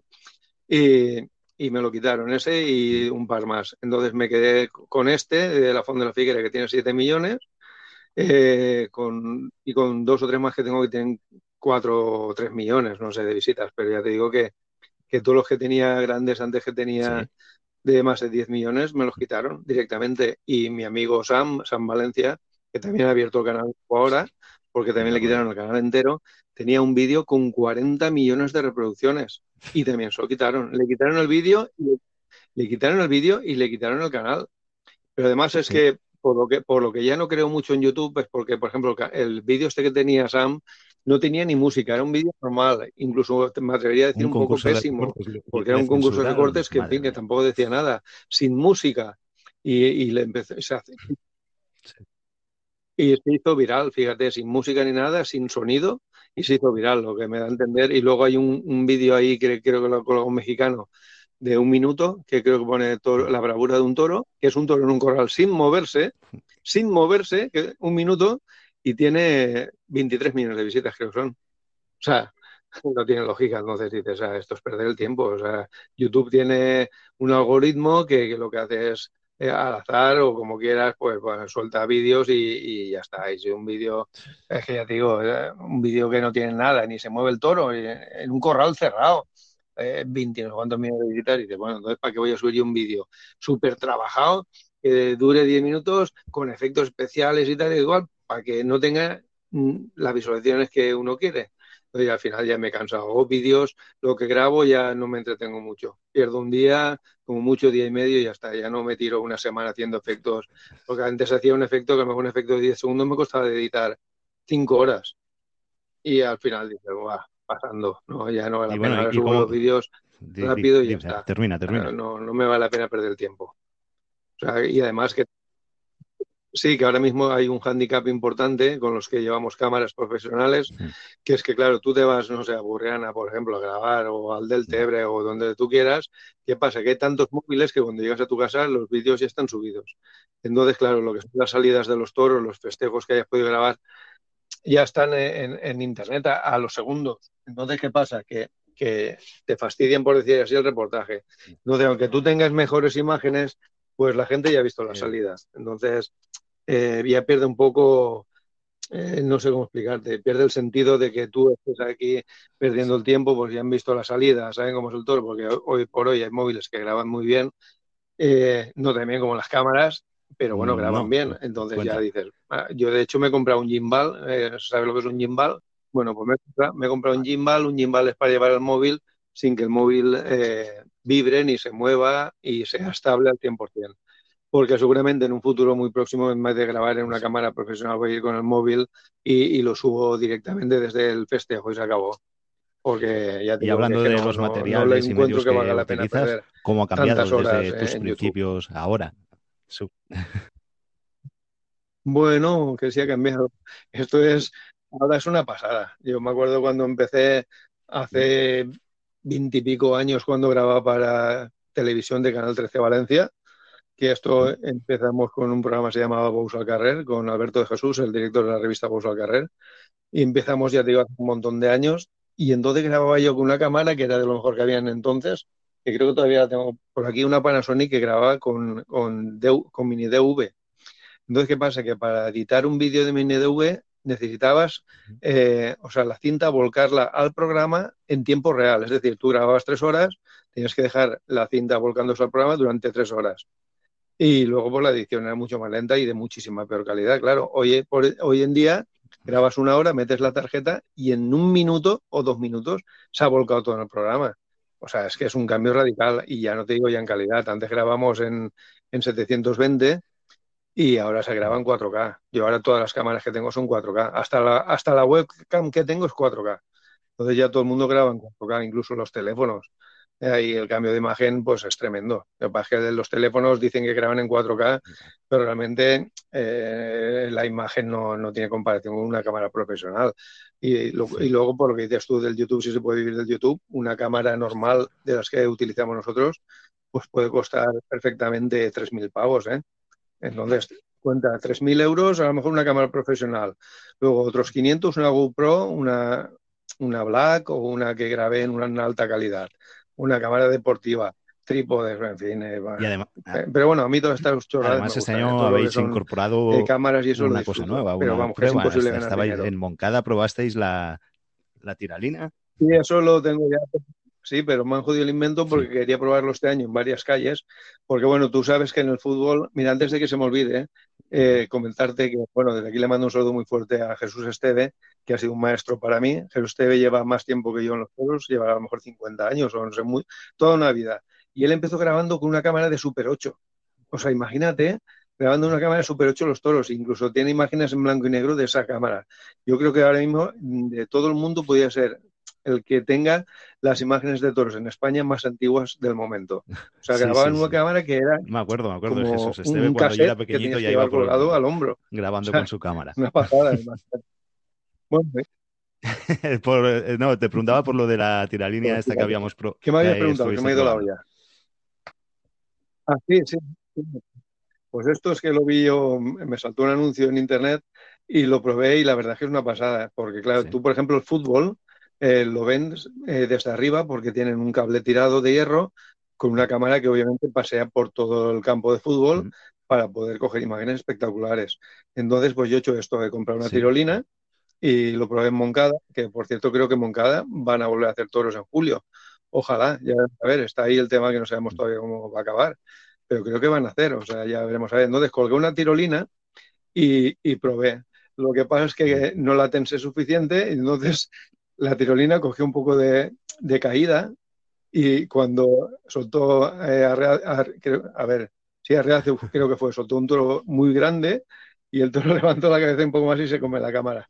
Pero bueno, estuvo bien. Ahora me he comprado un tensor bueno y lo que voy a hacer es, quiero ser el primero De hecho, creo que fui el primero en grabar las ruedas de los cajones en movimiento, el primero que metió una mini cámara dentro de un cajón, creo, ¿eh? ya digo que creo porque no, no me quiero adjudicar el premio, pero vamos, yo juraría que fui de los primeros que metió una mini cámara dentro de un cajón con un toro viendo las salidas, y, luego esto de la tirolina es obvio que sí que he sido el primero y quiero ponerlo eh, cuando una salida. Entonces, como igual que San Fermín eh, Televisión Española sigue todo el recorrido con tipo un dron, que no es un dron, es una cámara con un cable, pues yo quiero hacer esto en la calle, para que cuando veas la salida podamos seguir al toro por toda la calle durante 50 o 100 metros. Pero claro, esto necesitas ir pues por lo menos dos o tres horas antes del festejo, prepararlo, en fin, es un poco complicado. Pero y, bueno, y con tantas ¿eh? tomas buenas que por lo menos que la gente me recuerde por el loco de la colina. supongo que algún susto habrás tenido. Sí, sí, yo bueno, no, la verdad es que no he tenido tantos, pero he tenido dos o tres sustos, pero un susto, tuve un susto importante. Para mí fue un susto que me cambió la vida en el mundo del toro. En Masamagri me cogí un toro cerril, estaba grabando, me cogí un toro cerril no me pegó ninguna cornada, pero tuve la mala suerte de que me arrastró un par de metros por el suelo boca abajo. Entonces, ¿qué pasa? En el asfalto, eh, pues me dejó mi cara hecha un cromo. O sea, toda mi cara era un pellejo de sangre. Entonces, eh, me acuerdo perfectamente que después de cogerme, me cogió la ambulancia porque, claro, me había quitado toda la piel de la cara y no paraba de sangrar. Entonces, me acuerdo perfectamente que me llevaron a la ambulancia y me desmayé. Y cuando me desperté, oía, ay, ay, ay, o sea, la ambulancia a toda leche. Y, me despertó y la chavala me pegó así un poco en el brazo y dice, ¿sabe usted dónde está? ¿Dónde está ahora? Y yo abro los ojos y digo, joder, pues claro que sé dónde estoy. Date prisa que llegamos tarde más a Magre a los toros. Y me acuerdo que la chica hice amistad con ella y dice, dice, este, dice, estás flipado, tío. Dice, ¿cómo que llegamos tarde? Pues claro, date prisa, pon la sirena más fuerte que... llegamos tarde. Claro, yo estaba, estaba pues, no sé, estaría, no sé, medio colocado de, de, de, golpe o esto a saber. Y entonces la chica dice, madre mía, dice, dice, con que llegamos tarde más a ver, ¿eh? Dice, gírate y, y, mira la cama. Y me giré y vi la almohada empapada de sangre y me, y me desmayé. Y yo cuando me desperté, me desperté en el hospital lleno de, de gomas y tonterías y tubos y no sé qué en cuándo. Y, y, estuve allí ingresado y lo que recuerdo perfectamente es que entró mi mujer con mi hijo el pequeño cogido en la mano. Además que hasta de contarlo me emociono. Entonces eh, mi mujer entró, me vio con toda la cara vendada, pues eso, luego me hizo un corte en la cabeza, un corte en la cabeza importante y, y me acuerdo que entraron a la habitación, mi mujer se me quedó mirando se puso a llorar y se salió y dejó al pequeñajo allí. Y el pequeño se acercó a la cama y me dijo, papá, no vayas más a los toros, no quiero que te mueras. Y eso me marcó mucho y desde entonces la verdad que no, no arriesgo. No, bueno, procuro no arriesgar porque riesgo siempre hay. Porque siempre riesgo y, incluso después de pasar esto, pues me subí a una, a una tijera para grabar una embolada. Contamos la suerte que el toro cuando se cortaron la cuerda se pegó contra la tijera y me enganchó la zapatilla con, con las bolas y, menos mal que pude quitarme la zapatilla a tiempo, si no me hubiera llevado a. Entonces, eh, cosas siempre pasan. En los toros hay mucho riesgo y hay que ir con mucho cuidado, pero a quien le gusta, esto es como el que se tira en, eh, de puenting. La adrenalina es una cosa que, que, te da vida, te da vida. Lo que pasa es que ya, ahora ya con 55 años, pues la verdad que ni arriesgo ni quiero arriesgar, simplemente quiero disfrutar del festejo, ver los chavales. Tú, eras de esos que, sube la adrenalina y que se lo pasan quiebros, cañón, se lo pasan bomba. Cuando era joven, sí, ahora ya no. Yo cuando era joven, cuando conocí a mi mujer, eh, yo me acuerdo que me chillaba desde la barrera, salva, salva y quítate de ahí, porque yo eh, rodaba vaquillas y eso en las calles pero, pero ya eso fue cuando tenía mejor pues 18. Y ya salías menos. Y después ya cuando con la novia ya o, o, te dejas de rodar o, o te quedas sin, sin, novia. Entonces ya pues eh, salía pero sin, sin, arriesgar. Y ya llevo ya, pues ya te digo, yo llevo ahora mismo, creo que son 12 años intentando siempre pues subir a un cajón, aunque te digo una cosa, en el último cajón que me subí el año pasado, vamos, el toro rompió el cajón. O sea, y, mm. se nos puso un corazón a, a 2000. O sea, el año pasado grabamos un reportaje en Borboto que fue espectacular. Estaba arriba del cajón y, soltaron una vaquilla cerril, la vaquilla no sé por qué se acercó al cajón y, perdón, al revés, perdón, eh, soltaron un toro cerril, el toro cerril se, acercó al cajón, empezó a pegarle viajes al, al, cajón, lo hizo, lo hizo polvo, todos los que estábamos arriba, el cajón empezó a moverse de un lado para otro, se nos pusieron los huevos en la garganta y la vaquilla cerril que había dentro del cajón para soltarla después se salió. de hecho, puedes ver el vídeo en YouTube, porque está grabado en YouTube. Eh, y, y eso, borbotó, ya digo, el año pasado, y pongo, el toro rompe el cajón y el toro le pega un viaje al cajón que lo hizo añicos y la vaquilla que había dentro para soltar a posteriori se salió y estuvieron los dos, los dos, el toro y la vaca, en la calle al mismo tiempo. Y la verdad que pasamos una tarde genial, porque soltaron unos toracos ahí en Borbotó que nos gustaron muchísimo y la gente de Borbotó un 10 para ellos. ¿eh? Igual que las peñas, todas las peñas que nos dejan grabar, yo les agradezco porque es muy complicado grabar porque sé que el espacio en los, en los cajones es complicado porque son 20 peñistas, obviamente lo que quieren es subir los 20 peñistas. Y si encima nos dejan subir a, cinco cámaras a grabar, pues hay que agradecer que nos dejen un espacio para poder grabar y que la gente luego pueda disfrutar también eh, en todo el mundo del festejo, claro. Porque a lo mejor tú grabas en follos, pero uno de México no puede verlo. Pues si nos dan la oportunidad. Y encima también he visto que os, invitan mucho a merendar. Y disfrutar del festejo. Sí.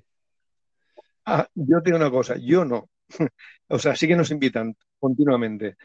Yo mm, no, no, voy a ningún sitio, ni voy a merendar, ni voy a comer.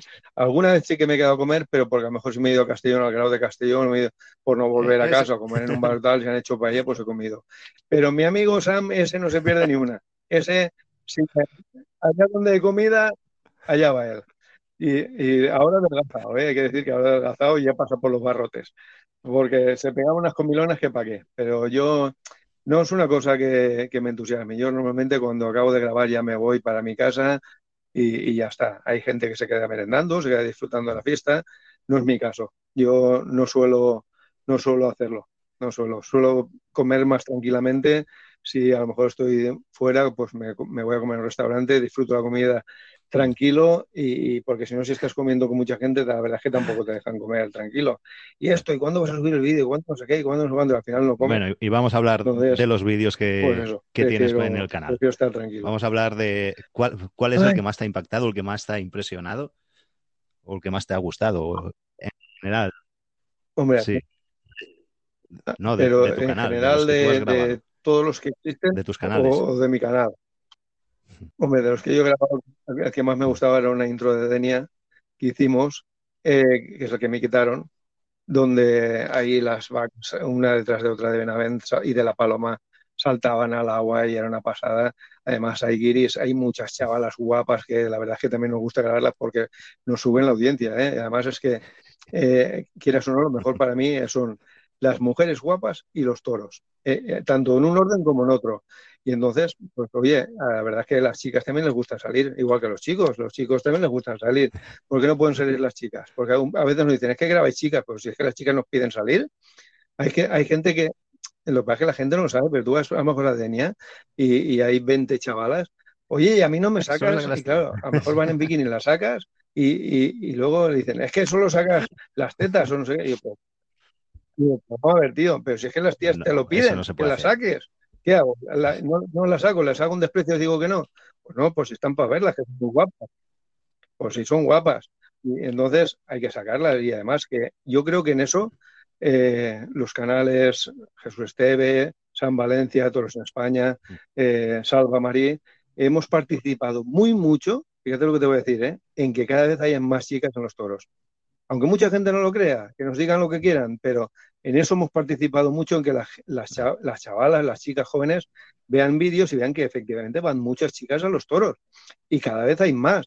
Y yo creo que eso se debe eh, mucho a Internet, a los canales que han subido chicas, que entrevistas a chavalas, porque tú vas a los pueblos y, las chavalas son las más lanzadas a la hora de hablar. Tú le pones un micrófono a un tío en la boca y se corta. Se lo pones a una chavala y la chavala se lo pasa cañón. Y si te descuides se va con el micro.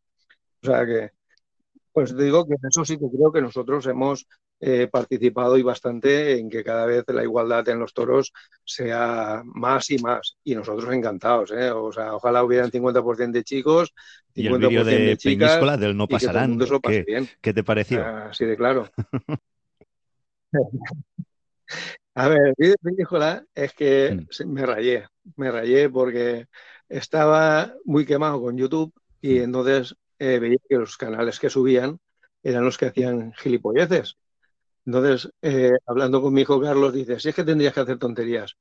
Y digo, digo, pero es que no me va a mí eso de hacer tonterías. Dice, pues subirías la audiencia.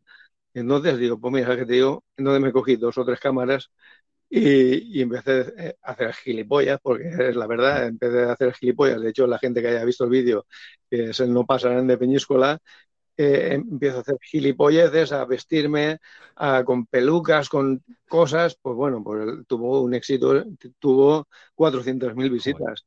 O sea que eh, lo que pasa es que luego me lo quitaron también, me tocó volverlo a subir y recortando unas, sí, tuve que recortar eh, imágenes de alguna cogida, bueno, cogida no, sustos de revolcones. Tuve que quitarlas, volverlo a subir y ahora mismo pues no sé cuántas visitas tendrá, pero igual también tiene a ver, eh, 300, estoy delante del ordenador, te lo voy a mirar, pero creo que tiene, no sé, 300 o 400 mil visitas por ahí. Sí, lo vi. Estás... Mira, es que ahora lo he vuelto a subir porque estoy haciendo un remember de... de, de no, no, si los aficionados estamos pues encantados de que nos vuelvas a subir vídeos, aunque sean antiguos, ¿eh? a ver. La no que, vale la pena verlos. Claro, entonces entonces ahora mismo este ¿Y eso en eh, cuánto tiempo? Tiene, el que volví a subir ya mm. tiene 300.000 visualizaciones. Ah, y de, y de, y volviste ah, vale, que fue que lo volviste a compartir ahora. Tiempo, eh, esto ya, este ya lleva tiempo, este lleva 5 o 6 años. sí, este ya digo, este pues ahora mismo si no me lo hubieran quitado pues tendría a lo mejor 700.000, 800.000, por ahí, por ahí andaría. Y en este vídeo que lo vea, que se llama, el vídeo se llama De la valentía a la locura, Peñíscola, no te lo pierdas para flipar. Pues ahí verán que hago el tonto, pero está guay. Me lo pasé, la verdad es que me lo pasé genial. Me puse sombreros, me puse diferentes camisetas, hice el tonto. Y, la verdad es que el vídeo triunfó. Lo que pasa es que ya al final te cansas de hacer el tonto y, dices, voy a pegarme ya aquí una paliza haciendo el tonto, ¿para qué? Sí, sí, no, no te vale la pena, ya te digo que no te vale la pena.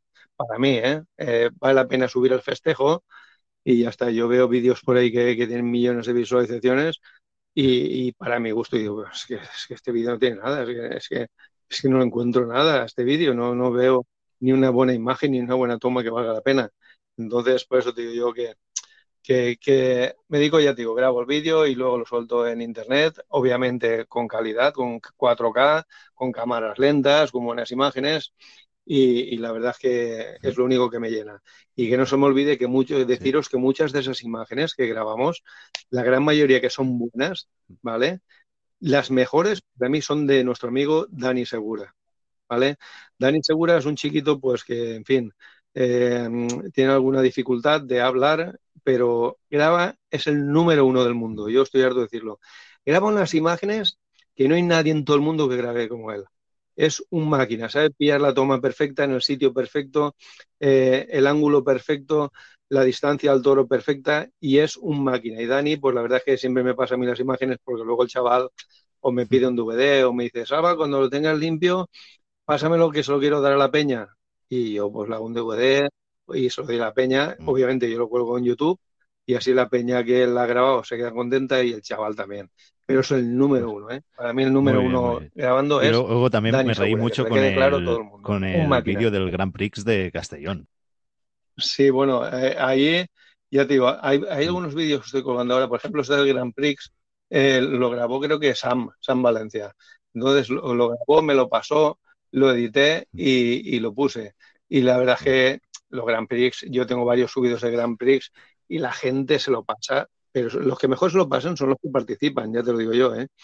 Yo participaría, pero es que, ya digo, la última carrera que estuve me pegué un revolcón, una vaquilla de un torito pequeño y al día siguiente estaba que, vamos, que me dolían todos los huesos. Y digo, digo, ya no estoy para, ya no estoy para esto. Y de hecho recuerdo que he dejado ya incluso de mucha distancia entre el toro y yo, porque recuerdo en segundo soltaron nuestros cerriles, estaba como a 50 metros del toro o algo así, es decir, ni cerca ni lejos pero el toro pegó una arrancada hacia nosotros y me faltaron las piernas. Y, empecé a correr y me puse la cámara en la boca, mordida en la boca, para subir de un bote al cajón.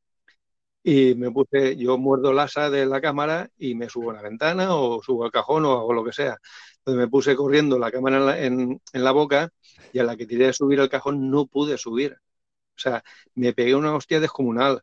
Y entonces, claro, menos mal que gracias a Dios eh, un chaval me quitó el toro, no es que me lo quitó porque lo tenía ya encima, pero lo desvió, por decirlo así. Y entonces me ayudaron los de arriba a subir, pero la hostia que me pegué es como los dibujos animados, estos que ves que se estampan contra la pared y se quedan planos, pues igual me pasó me quedé como los dibujos animados.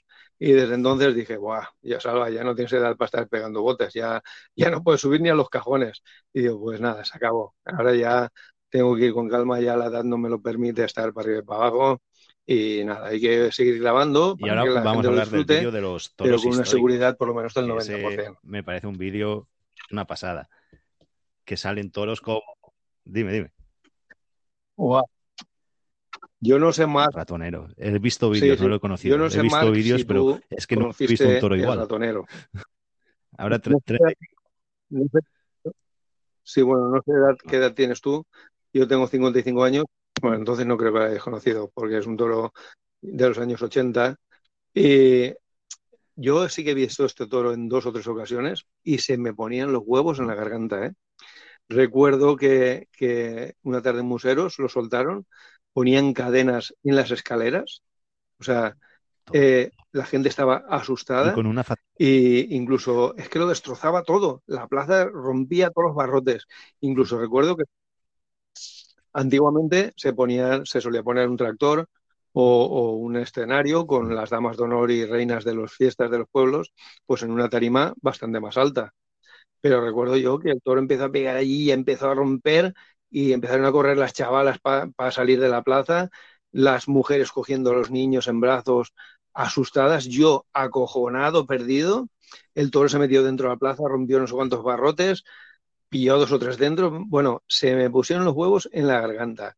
Y luego lo vi también, en, creo que fue en Sogorbe, ahora no recuerdo exactamente si fue en Sogorbe, y también destrozó todos los palos. Y la verdad es que cada vez que iba a llover el ratonero, se me ponía, el corazón me iba a 2000. Pero a 2000, ¿eh? Para mí es un toro. Muchos dicen es que las plazas de antes no, eran las de ahora. Hombre, efectivamente, no, he visto nada. ahora pero tela, ¿eh? Como te decía, no, he visto nada que se eh, parezca. porque, la madera, es que cuando la madera sí que he visto vídeos en, la plaza, en plazas de barrotes y es como si no hubiese barrera. Él entraba y salía, destrozaba y arrancaba los barrotes como si nada. No, no. A ver, es que era un toro que cuando arrancaba no paraba. O sea, como si no hubiera barrote. ¡Pam! y, se metía adentro. Y han habido cogidas, bastantes cogidas dentro de, los barrotes. Y la lástima de eso es que no hayan quedado imágenes eh, mejores, por decirlo así, de una buena cámara, porque ha sido un todo espectacular. Pero, por ejemplo, la madera sigue siendo la misma madera de antes, sigue siendo la misma madera de ahora. Y, las maderas, los tablaos, los bidones que se ponían, los destrozaba, pero los destrozados, ¿eh? no dejaba nada. Entonces, vamos, te pueden decir los barrotes, pero hoy las maderas y, todas las puertas de las plazas que las, las hacía polvo, o sea, una pasada, una pasada. Y sin embargo, luego era un toro muy noble, le podías dar de comer en la mano. Pero bueno, ya te digo que fue un toro espectacular. Yo lo único que echo de menos de esa época es que eh, yo antes, por ejemplo, subíamos, cuando yo era quinto, hacia la quinta y iba a los pueblos, pues eh, se movían los toros, se movían o con un carro, un carro de estos de, madera, eh, de que todavía hay algunos por ahí, pero vamos, un carro, o incluso después a posteriori en los años 90 eh, con un coche. O sea, con un coche dentro del recorrido eh, se movía. Yo me acuerdo de Maquintos, que le llamábamos de Alboraya, ese tío era un crack. Ese decía, me acuerdo que decía en la, cuando montaba en Plaza de Toros, decía, venga, que voy a dar mil pesetas al que tenga los cojones de tirar la vaca al suelo. Dice, y además dejo que la tiren entre dos. Y me acuerdo yo que las vacas iban, ¿eh? las vacas de Peris y de toda esta gente iban un montón. Y el, el gorrión, que hoy por hoy sigue todavía en los toros, eh, el chus, eh, había muchos que eran unos cracks. Y ni se lo pensaban, oían mil pesetas y se tiraban el cuello de la vaca. Y, luego fueron de los primeros, los pioneros en, saltar a garrocha, en hacer recortes, en, bueno, esos tíos estaban, estaban medio locos y ahora siguen siendo unos números uno y siguen yendo los toros. Yo los veo en muchos sitios, siguen, siguen eh, forofos del toro, forofos. Pero bueno, las cosas Sí. sí, sí, para que las cosas han cambiado, ya te digo, han cambiado, pues que te diré, del cielo a la tierra. Ahora mismo, antes obviamente se sacaban cañas con pinchos, ahora no pueden sacar, que incluso lo, veo perfectamente, y, ahora se, cuida mucho el toro, se cuida muchísimo. Eh, y, lo que tenemos que hacer es cuidar al toro, porque al fin y al cabo, el que más quiere al toro bravo, por mucho que digan los animalistas y gilipolleces de estas, el que más quiere al toro bravo son los taurinos. A mí que no me vengan con tonterías que los amantes del toro bravo son los taurinos y los ganaderos. Que no me vengan con tonterías de, esta gente que, nosotros maltratamos. ¿eh? Sí, tío, vete por ahí a freír espárragos, hombre. Que más que los que iremos nosotros a los toros no los cuida nadie. Y obviamente los ganaderos que los cuidan en el campo, vamos, ni punto de comparación, por ejemplo, un tornero que van a matar a los tres años en un matadero, ni punto en comparación con el rey del campo bravo que es el toro. O sea, que tiene una vida espectacular y además tiene el lujo y la nobleza de poder pelear por su vida en una plaza de toros. O sea, así de claro. Más que los expliquemos cuando lo quieren, no, no, lo van a Pero bueno, para opiniones y flores, no, no lo van a entender. Claro. No, ya, ya no es que no lo van a entender, es que tienen un chollo, porque el gobierno subvenciona a toda esta gente, la subvenciona con un montón de pasta y al final, pues claro, la pasta es lo que mueve. Si yo digo que los toros son no sé qué y me pongo de un me dan un millón de euros pues a montar organizaciones antianimalistas o lo que sea, tonterías, y claro, el gobierno da pasta a diestro y siniestro a gente pues que, no sabe ni no entiende de lo que está hablando. No entienden. Coño, primero yo me acuerdo que a mí las plazas de toros, el matar un toro me dolía, te digo la verdad, me dolía. Entonces, eh, era una cosa que, no entendía. Entonces, eh, me fui con, creo que fue con Alberto Jesús un día a Andalucía, Estuve varios días, estuvimos ahí eh, con toreros, nos explicaron todo, estuvimos viendo cómo hacen capeas, cómo tratan al toro, cómo hacen la selección y te cambia la vida radical. En cuando entiendes un poco, dices, joder, dices, si es que esto es otro mundo, ahora lo entiendo, esto es un arte. Entonces te das cuenta de que el toreo es un arte. Pero claro, te lo tienen que explicar porque es muy difícil de entender. Y, no todo el mundo tiene la capacidad, aunque te lo, te lo expliquen, poderlo entender. Entonces, claro, eh, yo he tenido la suerte de viajar con, gente que ha sabido mucho el mundo del toro, me han explicado el mundo del toreo, eh, el mundo del toro bravo y he entendido perfectamente que el toro hay que matarlo en la plaza porque es así, no, no, hay otra, no, no hay otra opción, no hay otra opción. Otra cosa es que el toro sea una pasada y, obviamente lo indulten y el toro vuelva al campo bravo y sea un semental. Pues de ahí está, digamos, eh, la gracia del toro bravo. O sea, el pelear, el ser noble, el tener una fiereza y nobleza impresionante y pelear por su vida. Igual que pelear torero. O sea, que, en fin, pero bueno, es complicado, es complicado de entender. Ya y ya, bueno, por último, ya, ya no te robo más tiempo. Vamos a hablar un poco de actualidad. Antes hemos tenido a Enrique Pecho de Alcalá de Chiver, que tienen intención de dar toros en sus fiestas en, en agosto. ¿Y qué sabemos por ahí? Sí, eh, Ah, que hemos tenido antes a Enrique Mechó de Alcalá de Chiver. No te, he escuchado. en Alcalá de Chiver tienen intención de dar toros en sus fiestas de agosto. ¿Y en tu zona cómo está la cosa? ¿Sabemos algún pueblo que vaya a dar o que esté con la intención? A ver, aquí está el tema bastante calentito, ¿vale? Porque ya de hecho el otro día estuvimos en el Paseo Taurino ahí en la Plaza de Toros, porque no se podía decir manifestación, porque simplemente era, fuimos a lo mejor 200 personas o 300. Eh, a un paseo taurino en reivindicación de que volvieran los toros pronto. Pero yo sí que hago programas en directo algunas veces y, hemos estado hablando con, Medeta, eh, con Medetauro, con Barreras el Toril. También hemos hablado con la Federación de Peñas aquí de Valencia, que están peleando muchísimo para que hayan toros, pero claro, es, es complicado, porque ¿cómo guardas tú la distancia de subida en un toro? O sea, si un toro viene corriendo y vas corriendo tú, cómo guardar la distancia de seguridad. Entonces es un poco complicado. Lo que creo que sí que va a volver y pronto, creo que volverá, no sé si tenemos la suerte de ahora en julio ser Moncada o no, espero que sí, es en plaza, guardando las distancias de subida, tú en tu asiento y, ver el festejo. Pero en la calle creo que vamos a tardar por lo menos hasta octubre, según mi opinión. ¿eh? Ya digo es una opinión. Septiembre, octubre, como muy poco, y no lo tengo claro de que este año vayan en la calle. ¿eh? Pero en plaza sí, en plaza es posible que sí. Y lo único malo es que este gobierno no está discriminando. A, la fiesta, vamos, a, los toreros, siniestro, ¿eh? o sea, no está discriminando de la no les dan el, el ERTE o... En fin.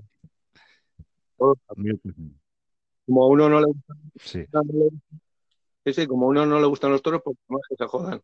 Pero bueno, eh, ya habrán tiempos mejores. Los toros, ya digo yo, que contra el mundo de los toros es imposible. O sea, hay en la mitad de España que le gustan los toros y que los disfrutan. Entonces, estoy, de hecho, ya se vio en la manifestación que se hizo hace unos cuantos años en Valencia, la gente que o sea, la, no que había más gente en la calle, en la manifestación. Entonces, vamos, esto es imposible luchar contra esto. Que bueno, que ahora tenemos el hándicap de que los que dirigen no les gustan. Pues bueno, ya pues cambiarán las tornas. Y, que se den cuenta de que los toros, aunque les pese, es el segundo espectáculo de masas en España. Por detrás solo del fútbol. Por delante del baloncesto incluso. Pues bueno, Salva, Didi. Sí, sí, exactamente. Esperemos que así sea. Pero yo creo que los toros incluso bueno, van a ir a más. ¿eh? Ha sido un placer tenerte aquí en Podcast de Toros hablaremos pues más en un futuro y cuando tengas alguna novedad o algo por allí, si no la quieres contar, estaremos encantados. ¿eh? Pues sí, lo único es decirle a quien nos esté viendo Eso, que se suscriban al canal nuevo que he abierto a ver si funciona un poco mejor, que es Toros 4K. Espera, creo que no. Toros 4K. Salva, que creo que no se ha oído muy bien. Repítelo, también, repítelo. Eh, 4K. Ahí. aparte de Toros ¿Mm? que digo que, que he abierto un canal nuevo, ¿vale? Que se llama Toros 4K que los que nos estén oyendo, pues que se suscriban a ese canal también, que es nuevo, y también voy a subir vídeos ahí para que no se pierdan ninguno. Que estén atentos y que se suscriban. A nosotros nos pueden encontrar en las plataformas Facebook, principales lo que sea, Mark, en, que iVoox, en, este en Google y Apple Podcast, en todas estas. Y eso, y entre todos, a ver, sí, muchas gracias, muchas gracias. Yo te lo pásamelo a mí y yo te haré propaganda. Luego ya, te, pasaré la factura del programa y de, la propaganda, pero tú pásamela. Que, que, como te digo yo, que ah, bueno, dar las gracias, primero que nada, que no se me olvide a toda la gente que colabora conmigo, eso es importante. Eh, que muchos, mucha gente graba y me pasa sus vídeos. Por ejemplo, todo, todo, todo Toro Encierros, tengo vídeos de ellos. Y como no, a mi amigo Emilio de Chiva y Maite, que nos lo pasamos cañón, porque a Maite eh, no sé si tienes tiempo para que te cuente una, anécdota cortita. Sí, bueno, pues resulta que estamos jugando en Arroyo de Loján con Jaén y Maite, pues es una chica muy maja, muy guapeta, la hija de Emilio, que, graba y graba muy bien y nos graba. Entonces yo me acuerdo que estaba grabando y ella estaba detrás de la valla. Y me acuerdo que dijo, salta, me quedo aquí. Y entonces yo me fui de broma, de cachondeo, y digo, joder, Maite, me cago en la leche. Pues claro que te quedas ahí. A ver qué vas a hacer me cago en la mar, te estoy pagando un euro por día y encima me estás poniendo problemas. Pues claro, quédate ahí en la valla, cojones, pero así, de mala leche, para que la gente lo viera. Si hubieras visto la cara de la gente, yo, vamos, hubiera flipado. Y toda, cuando me fui, y claro, yo se de cachondeo. Y dice, Salva, no sabes la que has liado. Todo el mundo diciendo, ¿cómo admitía eso? Que no sé qué, cuánto. Y al final ya les he dicho que era de cachondeo. Pero claro, la gente es lo que yo y nosotros lo que vamos es a pasárnoslo bien. Le quiero mandar un abrazo al loco de Chiva, que le digo yo, que es mi amigo Emilio, a Rosy, a mucha gente de Chiva que nos sigue y sobre todo a Maite, mi amiga, colaboradora y cámara, que ahora acaba de tener una chiquilla pues y ya se me ha jodido el invento. Pero bueno, volverá, Sí, hemos pasado un rato muy, muy agradable y me ha gustado mucho estar hablando contigo. Hemos pasado... Ha sido un placer, la verdad. Muy bien. Pues nada, cuando quieras. No, hombre, y cuando, vengas por aquí a grabar otro cerca, avísame, un pesado, a verte. Me llamas a, mí. a saludarte. En Vinaros. Cuando vaya a Nisco, la voy a venir Carlo, que hacemos a la mar también. Ahí. En Vinaros. Hmm. En Benicarlo ya estado, en, en también. no, tenemos eh, calle, aquí solo los hacen en, la plaza y, y hacen concursos y eso. Me, me falta... Festejos populares los hacen pocos y corridas menos. Ya. Y si no, el Delta del Ebro también tenemos unas zonas que hacen bueno, unos pues concursos y unas cosas por la zona norte. Ya te... Sí, sí, ahí sí que me gustaría ir porque tienen un hándicap ahí también con, con, los independentistas y rollos y gente que no quiere los toros bastante importante. Y sí que habría que ir ahí a grabar y subirlo a internet y ver que son unas fiestas tremendas, que va mucha gente y darles un apoyo importante a toda la gente y a todas las peñas que se dejan año tras año un esfuerzo vender lotería, vender rifas, todas las peñas. Yo les agradezco a todas las peñas el esfuerzo que hacen. O sea, es que la gente no sabe, todo, el año vendiendo lotería, todo el año vendiendo rifas, haciendo inventos para poder sacar pasta para comprar toros. O sea, y, incluso dejándose su sueldo en Arroyo de Lojanco y en Veas de Segura, por ejemplo, hay gente que se deja su sueldo para comprar toros. De hecho, hay una peña en Arroyo de Lojanco que creo que son dos personas, o sea, dos primos, se llama la peña, creo que se llama la peña de los primos, que es del Lobo, un chaval que se llama Lobo y otra persona más, creo, ¿eh? no me hagas caso, pues son uno o dos, y sueltan su pasta para comprar el toro bravo que se va a soltar. Y luego ya te digo, hay peñas en, en Arroyo que igual compran varios toros y salen entre poca gente, o sea, se dejan sus sueldos allí por el toro y no y no se concibe la idea de, de en Veas de Segura o Arroyo Janco. Has nombrado Veas de Segura o sea, es imposible, sueltan 40, 50 toros en un día. También entre cada peña, ahí hacen, bueno, hacen un fin de semana que empiezan, cuando empieza a hacerse de día, empiezan a soltar toros y vacas y están hasta que se hace de noche soltando toros y vacas y los pagan pequeñas peñas, gente particular. ¿Mm?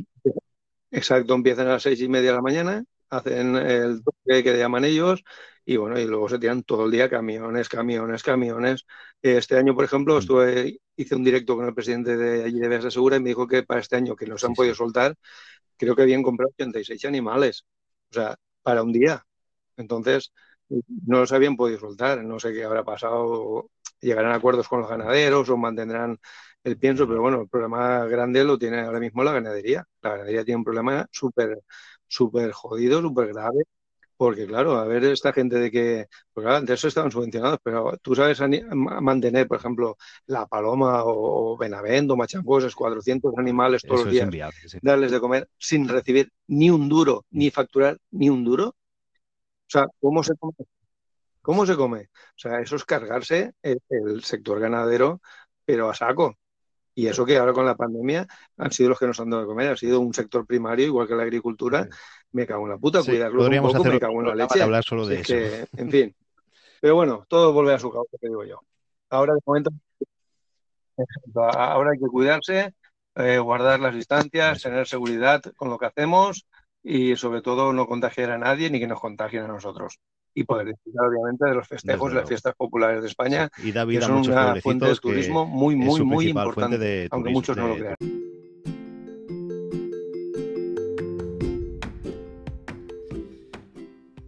Pues hasta aquí nuestra entrevista con Salva Marí, que ya les contaba, ya les decía que era digna de escuchar, que había que escucharla y pedirles disculpas una vez más por, por los problemas de audio, que he intentado editarlo todo lo que he podido y, poco que he sabido. Me ha ocupado muchas horas, de hecho estoy lanzando ya el episodio de hoy sin haber podido escucharlo entero a ver cómo, cómo quedaba.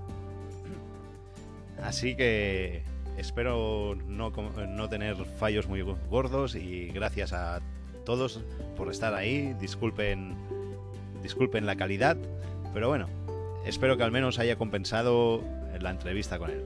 Recordarles que no es que yo le haya interrumpido y haya sido mal educado, ¿eh? que ha sido ahí un cruce que se me ha cruzado la línea y ya está. Bueno, les reemplazo a la próxima semana, al próximo lunes a las 10 de la noche y no se olviden de compartir y difundir el podcast de toros.